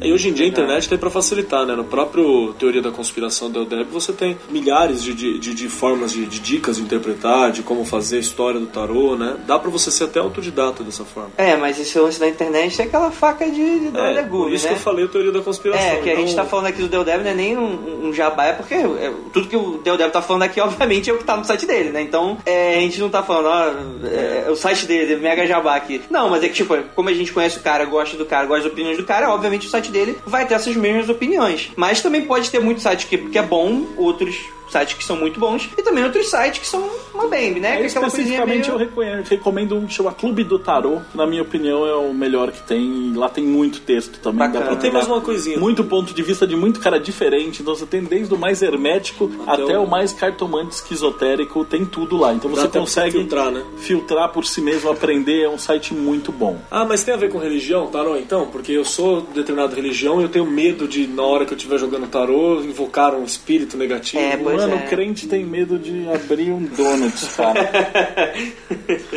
Não, não tem nada a ver com religião. Ele é completamente amoral e a, a religioso e Ferramenta, né? apolítico. Uma ferramenta. ele é uma ferramenta, ele é um martelo. O martelo você pode pregar um prego na parede ou dar na testa de alguém. Aquela cena do Old Boy linda. Então, você pode fazer o que quiser. O tarô é uma ferramenta apenas e tão somente. Por favor, tem- gente, se atentem pro amoral, não imoral, tá bom, gente? Que Eu, tem sempre, eu gente que pensei é- em fazer um tarô evangélico. Que aí o tarô do Crowley ele é famoso porque ele tem três magos, né? Ele não sabia o que fazer, ele colocou três magos Pra no completar a chapa, né? Pra completar a chapa e os telemitas às vezes mistura e usa três magos dentro do tarô. Aí eu ia fazer com três diabo, né? Porque tudo é do diabo, aí você sai assim, ah, é o diabo, ah, deu no diabo.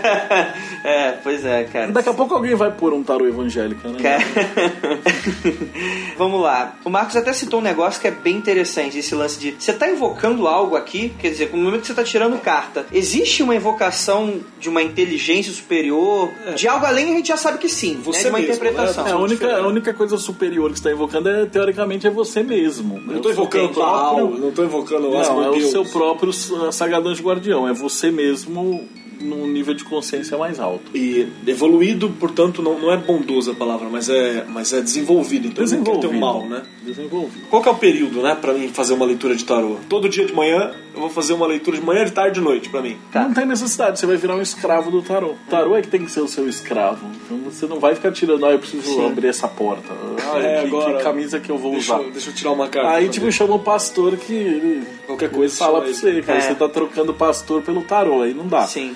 A ideia do tarô é que você se liberte e você mesmo comece a, a comandar. O tarô é uma ferramenta. Eu costumo explicar em curso que o, o tarô, você tem quatro mundos, né? Quatro corpos. Um corpo físico, emocional, intelectual e espiritual. São os quatro elementos. Os quatro elementos que também estão no tarô. Então, o seu corpo físico, se eu falar assim pro leitor, ah, você quer ficar mais forte, vai treinar, fazer abdominal, correr, fazer exercício, ele entende. Ah, você quer ficar mais inteligente, você lê mais, estuda mais, vai pegar livro, etc. Ele também te- entende. E como é que eu melhoro o meu corpo emocional? Então, você pode buscar artes, você música, dança, é, pintura, cuidar de uma creche, Shakespeare. você mexe, lê Shakespeare, poesia e tal, lidar com isso, você melhora o seu corpo emocional. E o seu corpo intuitivo, ou da vontade, né, o corpo do fogo. Como é que você melhora? Então, trabalhe com oráculos. Então, você trabalha com o tarô, que ele já engloba todos os aspectos. E a ideia é quanto mais você mexe com o tarô, menos você precisa do tarô. Então, o tarólogo que ele lê pra ele, e ele vai consultando nos grandes problemas da vida e tal, vai chegar uma hora que alguém faz a pergunta pra ele, a intuição já vem. Então, ah, eu preciso fazer isso ou aquilo. A intuição já vem na cabeça. Então chega uma hora que você tá tirando cartas e você já sabe o que vai tirar. A adivinhação é quase do que vai a carta que vai sair, não do que precisa. E vai chegar num momento onde você simplesmente não precisa mais daquilo. Que como você. Fortificou tanto o seu que você, contato, assim, né? você fez tanto abdômen, é igual você fez tanta ginástica que você está saudável e forte. Claro que, saudavelmente, do mesmo jeito que você tem que fazer exercício três, quatro vezes lá por semana, eu faço duas, três, pra manter ali uma caminhada e tal, você mexe com um pouco de oráculo ali, né? Duas, três vezes por semana no máximo. Então você tá trabalhando. Do mesmo jeito, você vai estudar, ler os livros ali um pouco por semana, também vai fazer um pouco de arte, dança, música um pouco por semana, tudo no equilíbrio. E você vive bem. No fim das E contas, no final vive você bem. equilibra tudo e você vive bem. Então a função do tarô, na verdade, como instrumento divinatório, é você não precisar do tarô como instrumento divinatório. Olha aí. E aí você recai para minha paixão no tarô, que é a arte. Ele chega num ponto onde você simplesmente gosta do tarô porque ele tem todos os aspectos dos arquétipos da humanidade. Então eu compro um tarô, eu fico Acabou namorando às vezes né? na Amazon, chega o tarô, você abre e você cada tarô que eu tenho, eu consegui enxergar alguma coisa que aquele artista captou da nuance daquele caminho. Então você tem um tarô do pirata, onde de repente ele não tem o naipe do, do fogo, não é um bastões, mas é remo. Porque o cara teve a visão de que o que, que é o bastões, o naipe do fogo, é a sua vontade. Sendo a sua vontade, o que, que é uma vontade para um pirata? É o remo, é o que move o navio. Aí eu falei, que do caralho o símbolo que o cara trouxe. Sim. Então, é, essa ideia é que fica no final. E aí você coleciona tarô como um objeto de arte mesmo. Colecionável.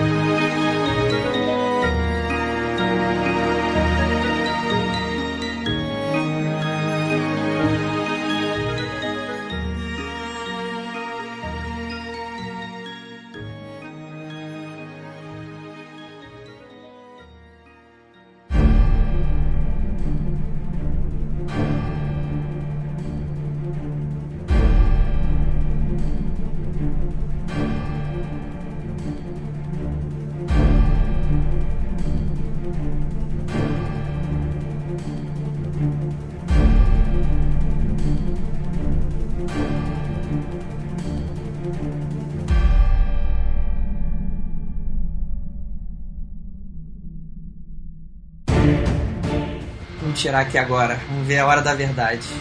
Tô tirando pro, pro projeto de vocês, né? Beleza. É pra pensar em alguma coisa? Não, vai Projeto. pensando nos projetos de vocês. Bom, então vou fazer lá a tirada conforme a gente prometeu. Então, essa aqui é a tradicional que chama três cartas, que na verdade são seis. Então nós vamos ter uma maior, uma menor pro passado, uma maior, uma menor pro presente, uma maior, uma menor pro futuro. Então aqui os dois tiraram, cada um um. Então eu vou interpretar aqui o do Andrei primeiro, né? Então ele tirou aqui. Eu vou falar em em meus termos e aí você eu espero para os leitores que eu não vou falar nada muito íntimo, muito problemático para você. Meus alunos.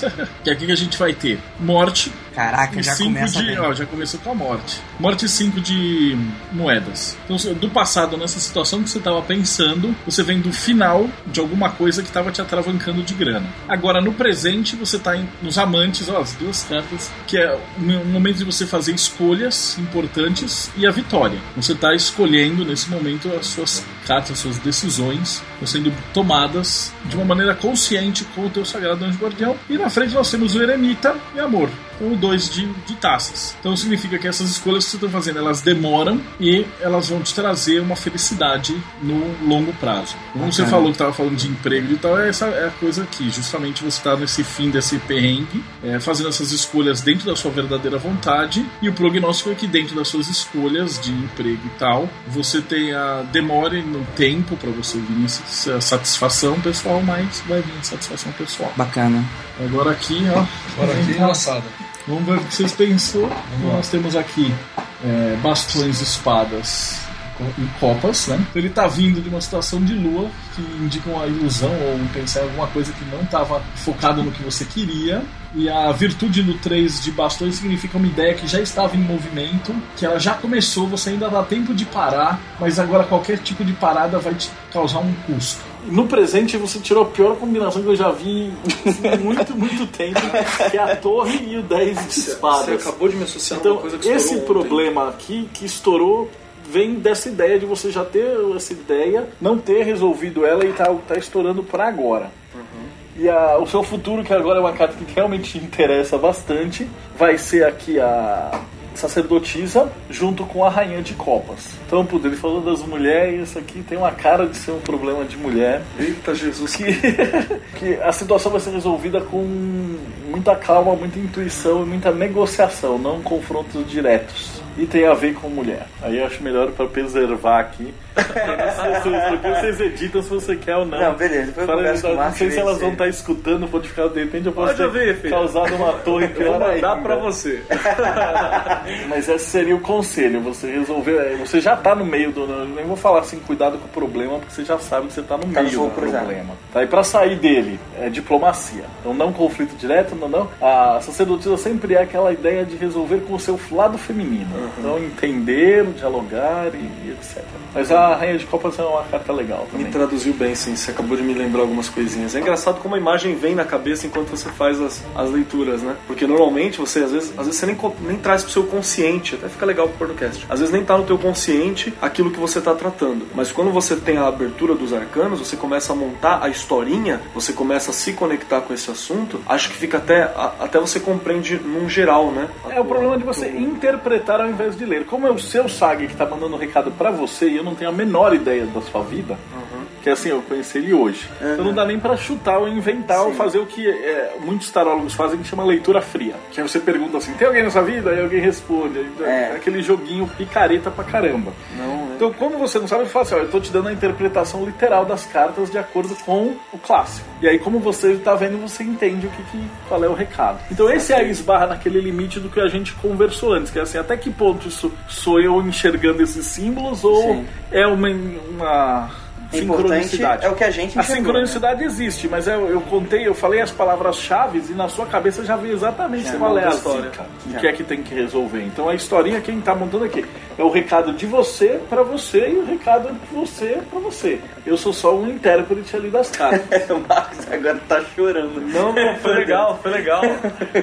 De alegria, chorando de alegria. Por isso que eu recomendo assim, você faz pra você mesmo. Se essa Sim, tiragem eu vou fosse casa- mim, eu já tava chorando, você já sabe qual é o problema. Eu vou chegar em casa vou fazer uma tiragem complementar também, mas eu acho que eu já saquei já, realmente. Então, quando eu tava tirando, não pintou sombra de dúvidas sobre o projeto. Eu mentalizei Mundo Freak, pá, é isso, porque isso na verdade é hoje que mais me assombra, porque é o meu lado Trabalho profissional, né? Então, foi só nisso, não teve nenhum momento de Andrei pessoal aqui. Foi só Andrei relacionado a projeto. Agora, não sei quanto É como eu falei, o tarô ele não fala o que você quer e às vezes nem é o que você acha que você tá precisando, que é o que Sim. você vai escutar. Ele vai te falar o que. Eu, eu acho que foi sim contaminado pelas coisas que têm acontecido comigo no cotidiano, né? Que tem um, tô num momento um pouco ímpar da minha vida e um pouco dispar também, pra complementar. Envolvendo academia, estudo, trabalho, né? Mas graças a Deus tá tudo, tudo ok. E eu acho que o principal, se é que tem uma coisa pra Mundo Freak, é pra gente saber lidar com as adversidades que vem acontecendo no presente também, né? Saber observar as melhores oportunidades. Mas tudo indica que tá sendo muito bem observado pela nossa chefia aqui.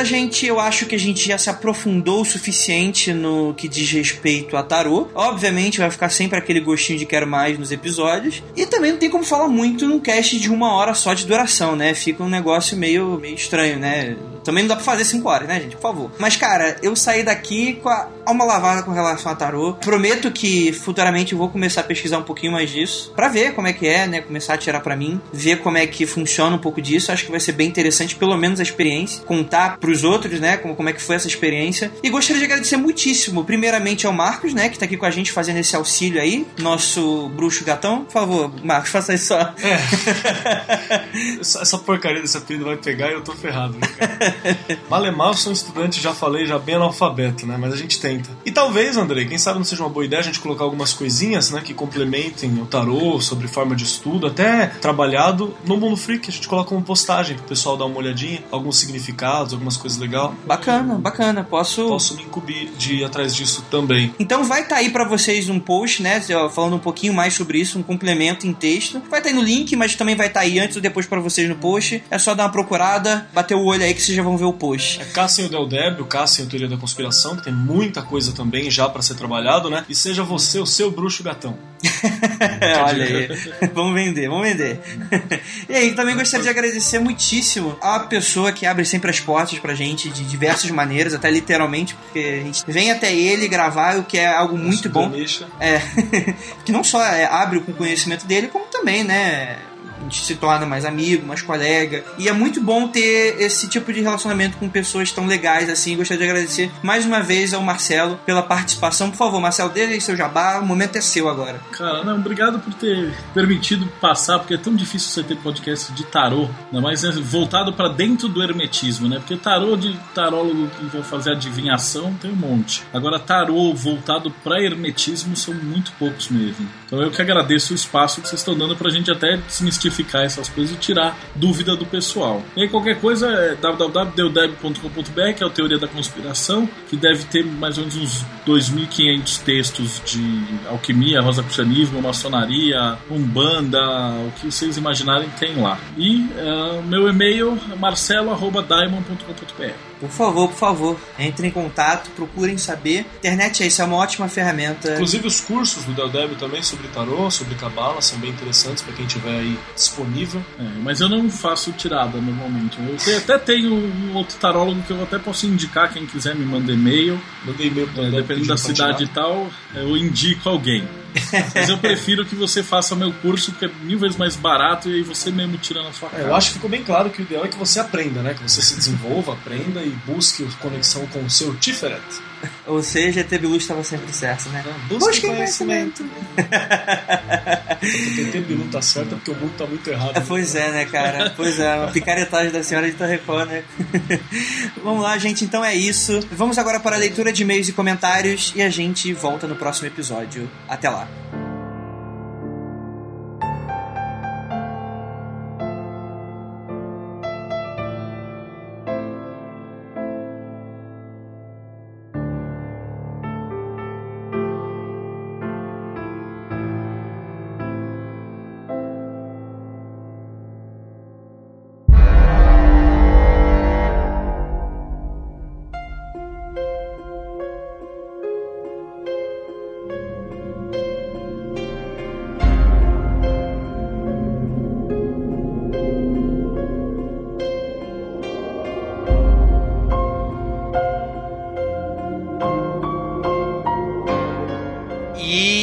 Chegamos aqui agora na leitura de e-mails e comentários do nosso Mundo Freak Confidencial. Aqui comigo está ele, Marcos Keller.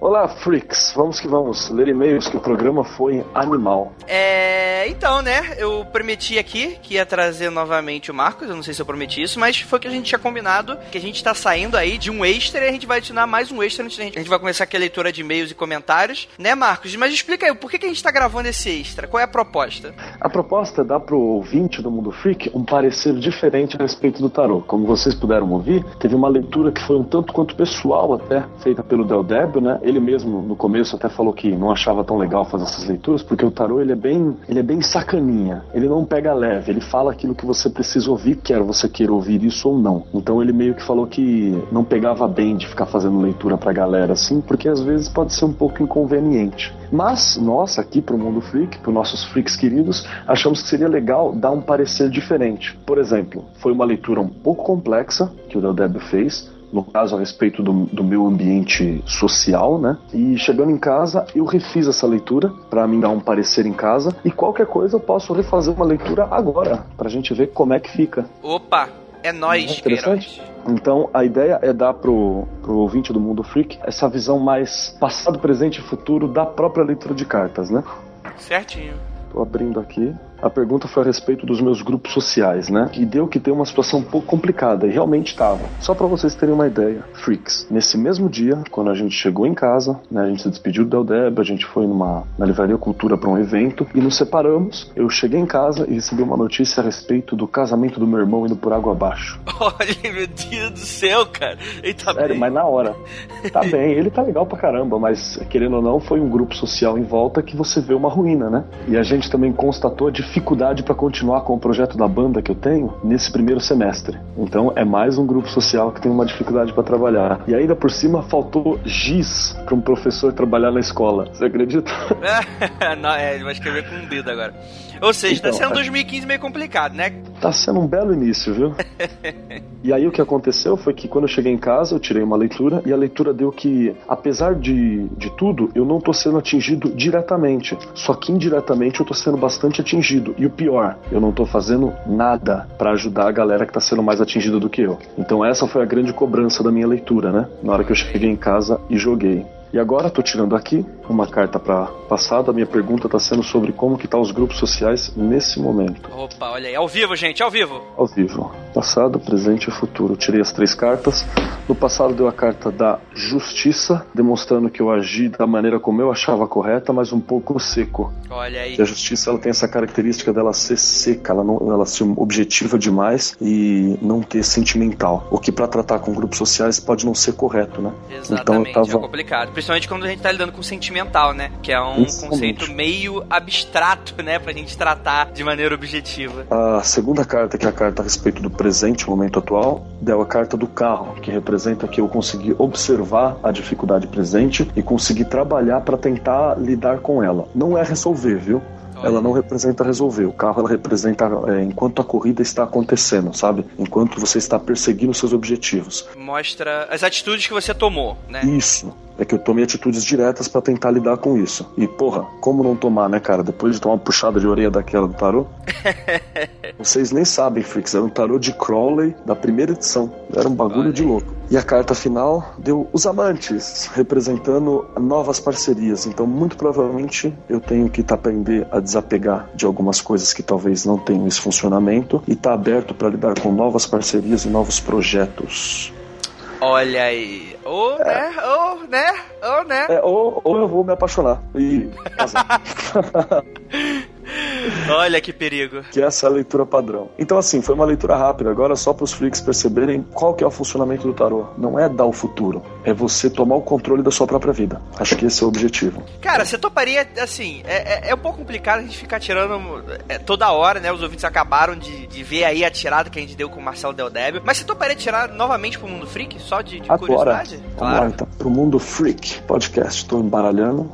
E o baralho que eu tô tirando agora é o meu baralho de Marsella, que é um baralho que eu fiz. Ele já tem uns 10 anos comigo já. É aquele que você viu todo arrebentado. Vamos lá. Pro Mundo Freak. Passado, presente, futuro. Pois é, Mundo Freak deu que. A primeira carta deu a carta da mansão de Deus, a carta da torre, demonstrando que no começo do Mundo Freak para trabalhar teve diversas dificuldades, inclusive dificuldades pessoais que apesar de não terem ameaçado toda a estrutura, ela balanceou um pouco. A carta da a carta da torre, ela representa dificuldades, problemas, catástrofes, né? Você, cara. É, não posso falar mais nada, né, cara? É, vai estar pior que tá ela aqui mesmo, viu, André? A carta da torre. É passado, né? É passado. passado. A carta do presente deu a carta do sacrifício, a carta do enforcado. Então representa um alto sacrifício para alcançar determinados objetivos. Então representa que nesse momento o mundo freak ele está fazendo tudo o que pode para continuar mantendo seus próprios conteúdos, para continuar se renovando, para continuar trabalhando. É, exatamente, né? Por isso. Compre as camisas! Isso e ela representa também a aquele caso do Odin, né, que você sacrifica para alcançar o conhecimento, sabe? Sim, sim. Eu acho que eu, eu- eu- Onde é que eu usei essa literalidade? Eu, eu usei uma comparação, uma conversa, eu não lembro agora. Podcast, nosso cast. usando- Ah, verdade! No nosso É, cast tava de, de hoje. Metal Alchemist eu dei esse exemplo, olha aí. Fica a dica para os ouvintes ouvirem.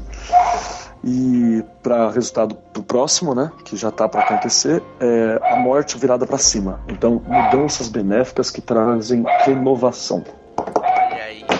E a gente tá cheio de projeto, né? Vamos ver. É, exatamente. E aquilo, né, cara? Casa com que o que Marcelo tirou, né, cara? Casa com o que o Marcelo tirou. É, é, são novos prismas, né? É, é, novas interpretações, mas é, não se contradizem, né? Na verdade, apontam talvez aí para o mesmo caminho. Ok, acho que é isso então, né? A gente tem para dar um feedback legal pros, pros ouvintes depois.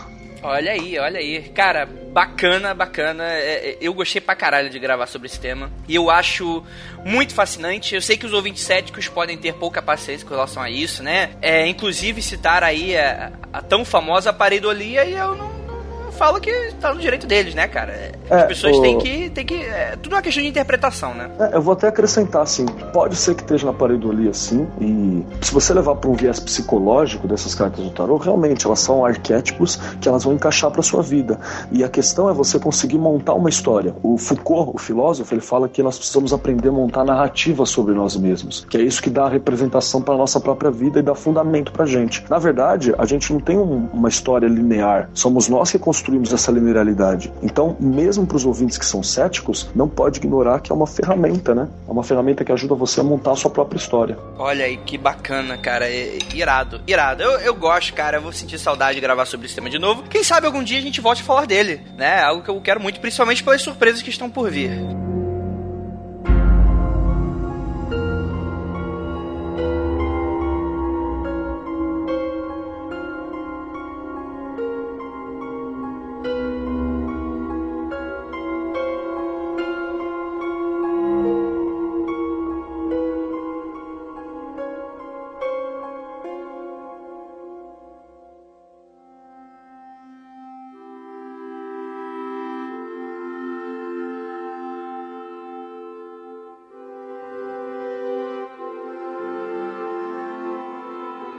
Tá, né? Vamos agora para os nossos recadinhos bem rapidamente. Galera, seguinte, como vocês foram avisados no começo do podcast, é, a gente tá aí com as camisas já prontas, já na venda, tinindo. Algumas, alguns tamanhos já acabaram. Já acabaram, eu acho que o G do Cutulo já acabou. É, e algumas outras. Mas não se desesperem entra no site loja.mundofreak.com.br. Vocês também podem entrar dentro do post, vai estar um banner, na sidebar vai estar outro banner e no menu do site vai estar lá Freakbox para você bonitinho. Entra lá, vê se tem o seu tamanho antes de, ah, meu Deus, acabou meu tamanho, não vou nem entrar. Não, entra lá, veja e compre. E galera, entendam que para as novas estampas virem, é bom que essas se esgotem para a gente ter mais uma capacidade de investimento e a gente investir não só no retorno dessa mesma, como também nas próximas, né? Então fique aí sempre para vocês é, é, ter essa ideia. E aquele momento que se você todo mundo falava, ah, André, eu gostaria muito de ajudar o Mundo Freak, mas não sei como, cara, esse é o momento, é, é, é esse é o momento derradeiro. Então, por favor, por favor, entrem aí loja.mundofreak.com.br, a nossa Freak Box para vocês aí. E em breve a gente pode até começar a trabalhar com novos produtos aí. Quem tiver tra é, é, queira trabalhar com parcerias também, fica aí, né? Fica aí o contato. É, outra coisa, bem rapidamente, assim como vocês também viram lá nos recados, a gente, galera, força freak agora nesse momento. A gente vai montar uma collab. Ah, André, o que é collab? Collab é um coletivo. Coletivo de quê? A gente vai fazer um coletivo de quadrinhos no Mundo Freak. Cara, eu acho que ninguém tava esperando por essa. Mas, Tô galera... chegando na collab. Não tem uma música assim? Cara, é Coab, cara. Ah, desculpa. É conjunto habitacional, tá? Para os, os ignorantes. É, não é, tem nada a ver. É, então é o seguinte, galera, se você for roteirista ou se você for artista que trabalhe com quadrinho, né, ou seja, arte sequência, né, não só ilustração, é, por favor, manda, manda os contatos pra, pra gente. A gente vai mandar um material de apresentação para vocês do projeto, para ver se vocês querem participar, né? E vai estar tá montando, vai estar. Tá, ah, meu Deus, qual vai ser os. Quais, fins vai ser montado esse projeto? Qual o tamanho dele? Para quando vai ser lançado? O que, que eu ganho com isso? Primeiro, primeiro de tudo, a gente não vai anunciar nada por aqui agora. Manda o seu e-mail, manda o seu contato, a gente vai avaliar. Se tiver dentro dos padrões que a gente espera, que a gente, que a gente sabe que a gente tem artistas talentosíssimos no mundo freak, aí você vai ser chamado, a gente vai mandar um documento para você, tudo certinho, mostrando o que, que a gente quer, quais os nossos objetivos. E até o final do ano a gente vai estar tá lançando aí a nossa collab Mundo Freak quadrinhos. Então, galera, é a hora, precisamos de você. É, vamos lá? É, outro recadinho rápido: as pessoas já estão recebendo o, a antologia Monstros, né? Que eu participei lá da, da editora Buriti. Mas eu notei, deixa eu, tô até abrindo aqui o site novamente, mas eu ainda acho que ainda tá na pré-venda, tá com aquele precinho de pré-venda. Então, galera, é o momento certo agora, que eu não sei até quando vai esse preço de pré-venda, ó, R$29,90, 10 reais de, de, de desconto para vocês, preço de pré-venda, galera. Que livro você compra 30 reais de, bo, de bobeira? Não pode ficar de bobeira. É, então, o que, que, é uma, que, que é uma antologia? Antologia são vários contos, né, por diversos autores, e eu fui um dos autores, né, agraciados, agraciados talvez até não, porque só entraram os melhores, olha só que maneiro, eu estou bem feliz com isso, né, é, então, por favor, comprem aí, e cara, não é pra entrar no dinheiro não entrar no meu bolso não, galera, eu quero, na verdade, aí, espalhar aí o, o, o, o meu nome, né, como autor, porque futuramente, até o final do ano também, vocês vão ter mais surpresinhas, então, galera, 2015 está entrando com tudo, como as próprias cartas estão dizendo, e a gente precisa, precisa da força de vocês. Por favor, eu peço, vocês que recebem aí conteúdo gratuitamente, todas, cara, pode atrasar horas que forem, cara, mas toda quinta barra sexta tá chegando conteúdo de graça para vocês com aquela qualidade excelente e, não, e, e, é com aquela qualidade que, cara, não existe qualquer podcast nacional ou internacional que faça da maneira como a gente faz. É isso aí. Nós somos únicos, nós somos singulares, nós somos os esquisitos, os freaks. Então, galera, é hora de vocês ajudarem. Beleza? Show de bola? É isso aí, galera. É, vamos passar então para a leitura de comentários bem rapidamente. A gente vai selecionar alguns aqui. A gente vai falar sobre a Ilha Plan. Você escutou o último episódio, Marcos? Eu tava escutando pela metade quando a gente começou a gravar. Olha aí, olha aí. E aí vou gravar aquelas coisas malucas, né? Sobre a ilha do Dr. Monroe, né? Bem bacana. Alguns ouvintes é me ótimo. avisaram. É, é ótimo, né? Falaram que é um romance do H.G. Wells, eu não sabia, né? É um eu acho- romance e um filme sobre como não filmar o Marlon Brando, porque ele tá feio pra cacete. Ah, é coisa de ator, né? Eu acho que a qualidade do ator é ficar feio, né? Não ser só Brad Pitt. Acho que é interessante também. vamos lá, vamos lá. Eu vou, primeiro de tudo, fazer aqui um pequeno adendo. Né, que foi uma. Foi sobre o comentário que a gente tinha lido no podcast anterior até, do Lucas Balaminuti, que pra quem não lembra da leitura de e-mails passada, né? É, rolou aquela polemiquinha, né? Que o Rafael mais uma vez estava envolvido. É, a gente conversou com, com é, com o Balaminuti, né? Ele não ficou chateado e tal, ele ficou apenas surpreso. Ele não achou que, na verdade, o objetivo dele não foi criticar o Rafael. Só que, cara, vocês têm que entender que o Rafael, ele é essa força da natureza, né, cara? Ele não é, não é para ser entendido. Então, Rafael Calamidade, né? é, pois é, né? A Rafael estouro da boiada. Então vocês não precisam, não precisam levar ele a sério, cara. Ele não, ele realmente não fez uma crítica em si, né? O- a única coisa que rolou foi aquela discordância de opiniões dele, né? Que ele queria falar algo, né? E ele gosta muito de usar essas analogias. E o Lucas Balaminuti foi bem objetivo, né? Assim como ele também é quando faz os comentários dele lá no SciCast, que ele também é ouvinte do SciCast. É, e ocorreu ali uma discordância de opiniões, aquela coisa meio truncada assim. Mas galera, todo mundo é, é coleguinho. O Rafael já disse que ama, ama os nossos ouvintes. Também o Lucas também adora os nossos podcasts. Então assim, não saiu entre mortos e feridos salvaram-se todos. Então é, quem ficou com medo de briga, cara, tipo, não houve nada, assim. Foi só uma, uma ligeira surpresa aí do nosso ouvinte. Grande abraço pro Lucas que voltou aqui comentar. Exatamente. Só pra lembrar que quem tem uma relação com o Rafael, o Rafael é assim mesmo. Às vezes ele conversa com você, às vezes não conversa, às vezes ele só fala o que ele quer falar, às vezes ele te ouve até mais do que devia. O cara é um ser humano, né? É uma Ai, força da natureza, a melhor definição que eu vi a respeito dele. Sim, é com, cer com certeza, com certeza. Bem, eu vou ler aqui o comentário do Félix Maciel que ele fala o seguinte: Um dos melhores casts, o Mota, no caso convidado que participou com a gente no Ilha Plan, trouxe toda uma riqueza pro programa. Foi uma ótima escolha de convidado. Aproveitando que vocês estão na onda de conspirações, gostaria muito de um podcast sobre o aeroporto de Denver. Civilizações perdidas, como os Atlantes, também daria uma boa pauta. E é claro, as pirâmides. Aliás, chame o Del Del para gravar se forem falar sobre pirâmides, afinal, elas estão em todo lugar, no fundo dos oceanos, no Egito, no Japão, no Peru e até no Brasil. Beijos de luz, tá bom. É... Félix, seguinte, cara, é, é, eu, eu tenho uma opinião bem formada sobre pirâmide. É, é, ele tem um, meio que uma, uma simbologia, né? Uma, uma questão bem energética. Eu não sei se o Marcos poderia até falar melhor sobre isso. O que, que você acha, Marcos, de pirâmide? Tem, tem sim, né, cara? É, as pirâmides elas são trabalhadas como uma forma de captação de energia do solo né, e uma projeção para um estado mais elevado. Ela representa um simbolismo muito forte da evolução da alma humana, né? Para quem trabalha com ocultismo. No caso, o próprio Dodeb, acho que ele tem até alguns posts trabalhando nisso. Se não for ele, essa galera do oculto trabalha muito com a simbologia da pirâmide. Poucos deles acreditam que foi extraterrestres ou coisa assim porque a maioria dos, dos hermetistas eles acreditam na verdade na capacidade do ser humano de transcender a si próprio, né? Então é uma coisa bem legal de lembrar. Eu acho muito interessante a gente falar sobre essas várias pirâmides ao longo do mundo. É, também tem aquela máxima, né? Talvez a forma mais óbvia e fácil de se montar qualquer coisa seja, seja uma forma empilhando. É, empilhando, é. né? A forma piramidal, né? Então fica aí, né? Mas eu, eu gosto muito do simbolismo da, da pirâmide, né? É aquilo, se você não acredita em algo energético, pelo menos é aquele simbolismo que, com certeza, os ante, antepassados e até hoje em dia é acreditado. Agora, você quer uma polêmica nesse culto? É Atlantis. Tem uma galera que jura de pé junto que existiu Atlante, que eles estavam por aí, que tinha continente. Tem uma galera que jura de pé junto. Tem uma galera que fala que é só uma, um mito, uma alusão sobre a capacidade humana. Mas esse é o sexo dos anjos do ocultismo a falar dos Atlantes. Olha aí. Então tem, temos aí um debate até entre os hermetistas, seria isso, mais ou menos?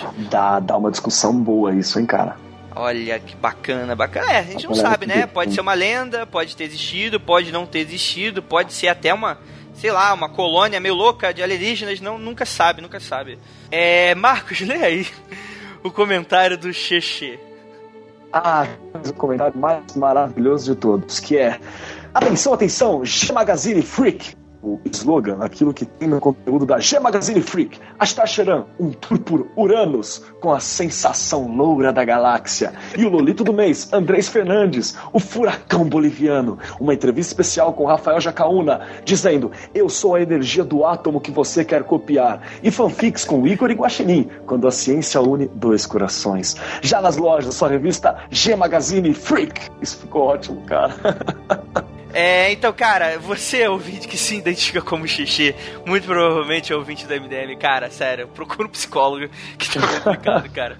O não pior. Não, viu? Andrei Fernandes, o furacão boliviano, ficou ótimo. Cara, sério, vamos se fuder todo mundo, cara. Quando isso caiu no grupo do WhatsApp, me ferrou, cara. Deixa pra lá. E, e ainda postaram uma foto do Astar Cheran, tipo, ele me lembra muito a, a gente Scully nessa posição do, do Arquivo X.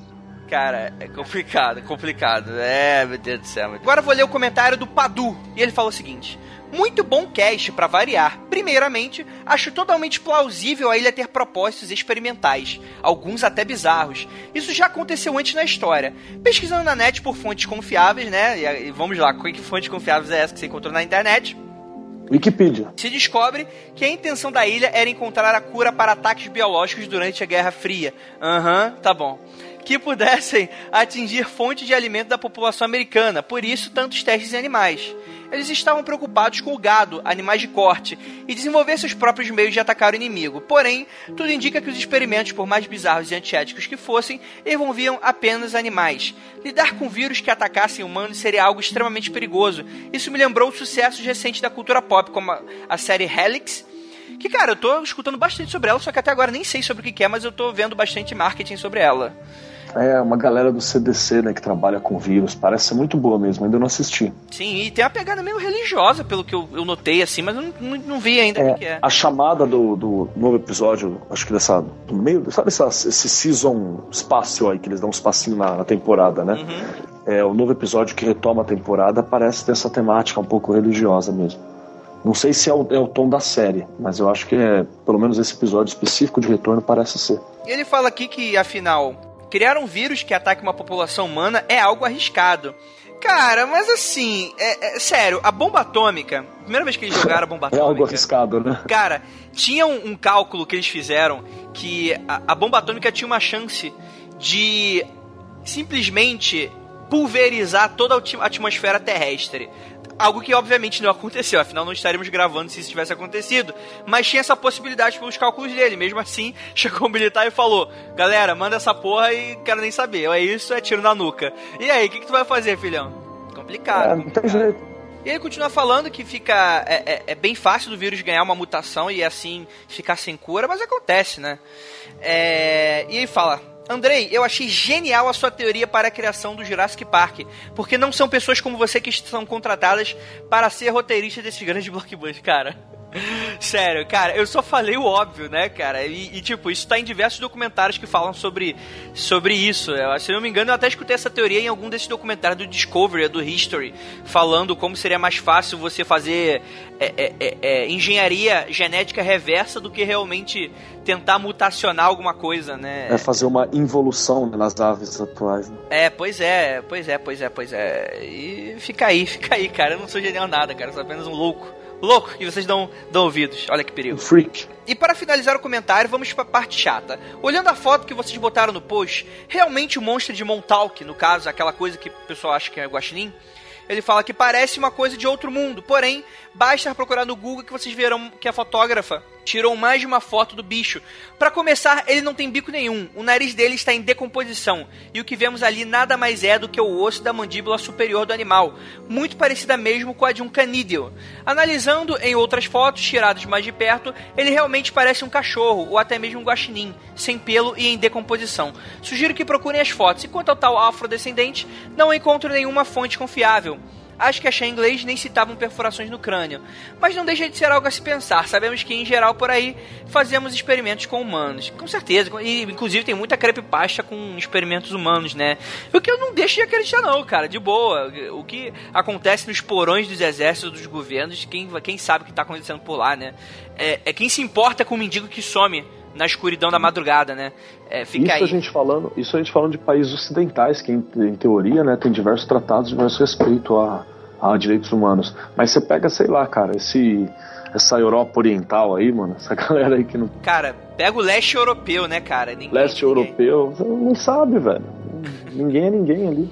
É, com certeza, cara, com certeza, cara. O filme vai falar alguma coisa com governos extremamente corruptos, né? É, ou, e, ou extremamente não efetivos, né? Para dizer no mínimo, né? Então fica complicado, né? Fica Ainda mais coisas como, sei lá, China e Rússia, que tem cidadão para dar e vender, né? É, sobre esse lance do guaxinim, é, eu concordo, cara, eu concordo. Você olhando bem de perto com a, com a analogia que fazem, quer dizer, aquele lance do bico, seu, seu focinho decomposição, Aí a, a, esse lance do bico ser mais realçado com esse lance do dele estar tá sem os dentes frontais, né? E isso ser realçado, cara, eu, eu creio, eu não, eu não acho difícil não. É, eu só não comentei muito isso no podcast, mas eu não, eu não, não, não descreio disso não. Eu acho bastante plausível também, viu? É, tipo, mas até aí, foi até mesmo como eu disse no podcast, cara, eu não acredito em teste de, mutação desse nível misturando animais, isso é muita loucura, não, né? Essas quimeras assim, acho que não dá para rolar não, né? É, fica meio... Fica Incompatibilidade meio genética é muito forte. É, cara, minha própria analogia que eu dei, acho que foi até cortada do podcast. Mas, cara, tu mete ali um, um cavalo com um burrinho, nasce uma mula, né? E a mula é, é estéreo, né? Assim como o ligre, né? Do tigre com, com o leão. Eles são estéreis, né? Não dá pra você mexer muito com a natureza. É meio que um. E é interessante ver como é que essas coisas têm um bloqueio meio estranho, né? Parece que foi até mesmo feito de propósito, né?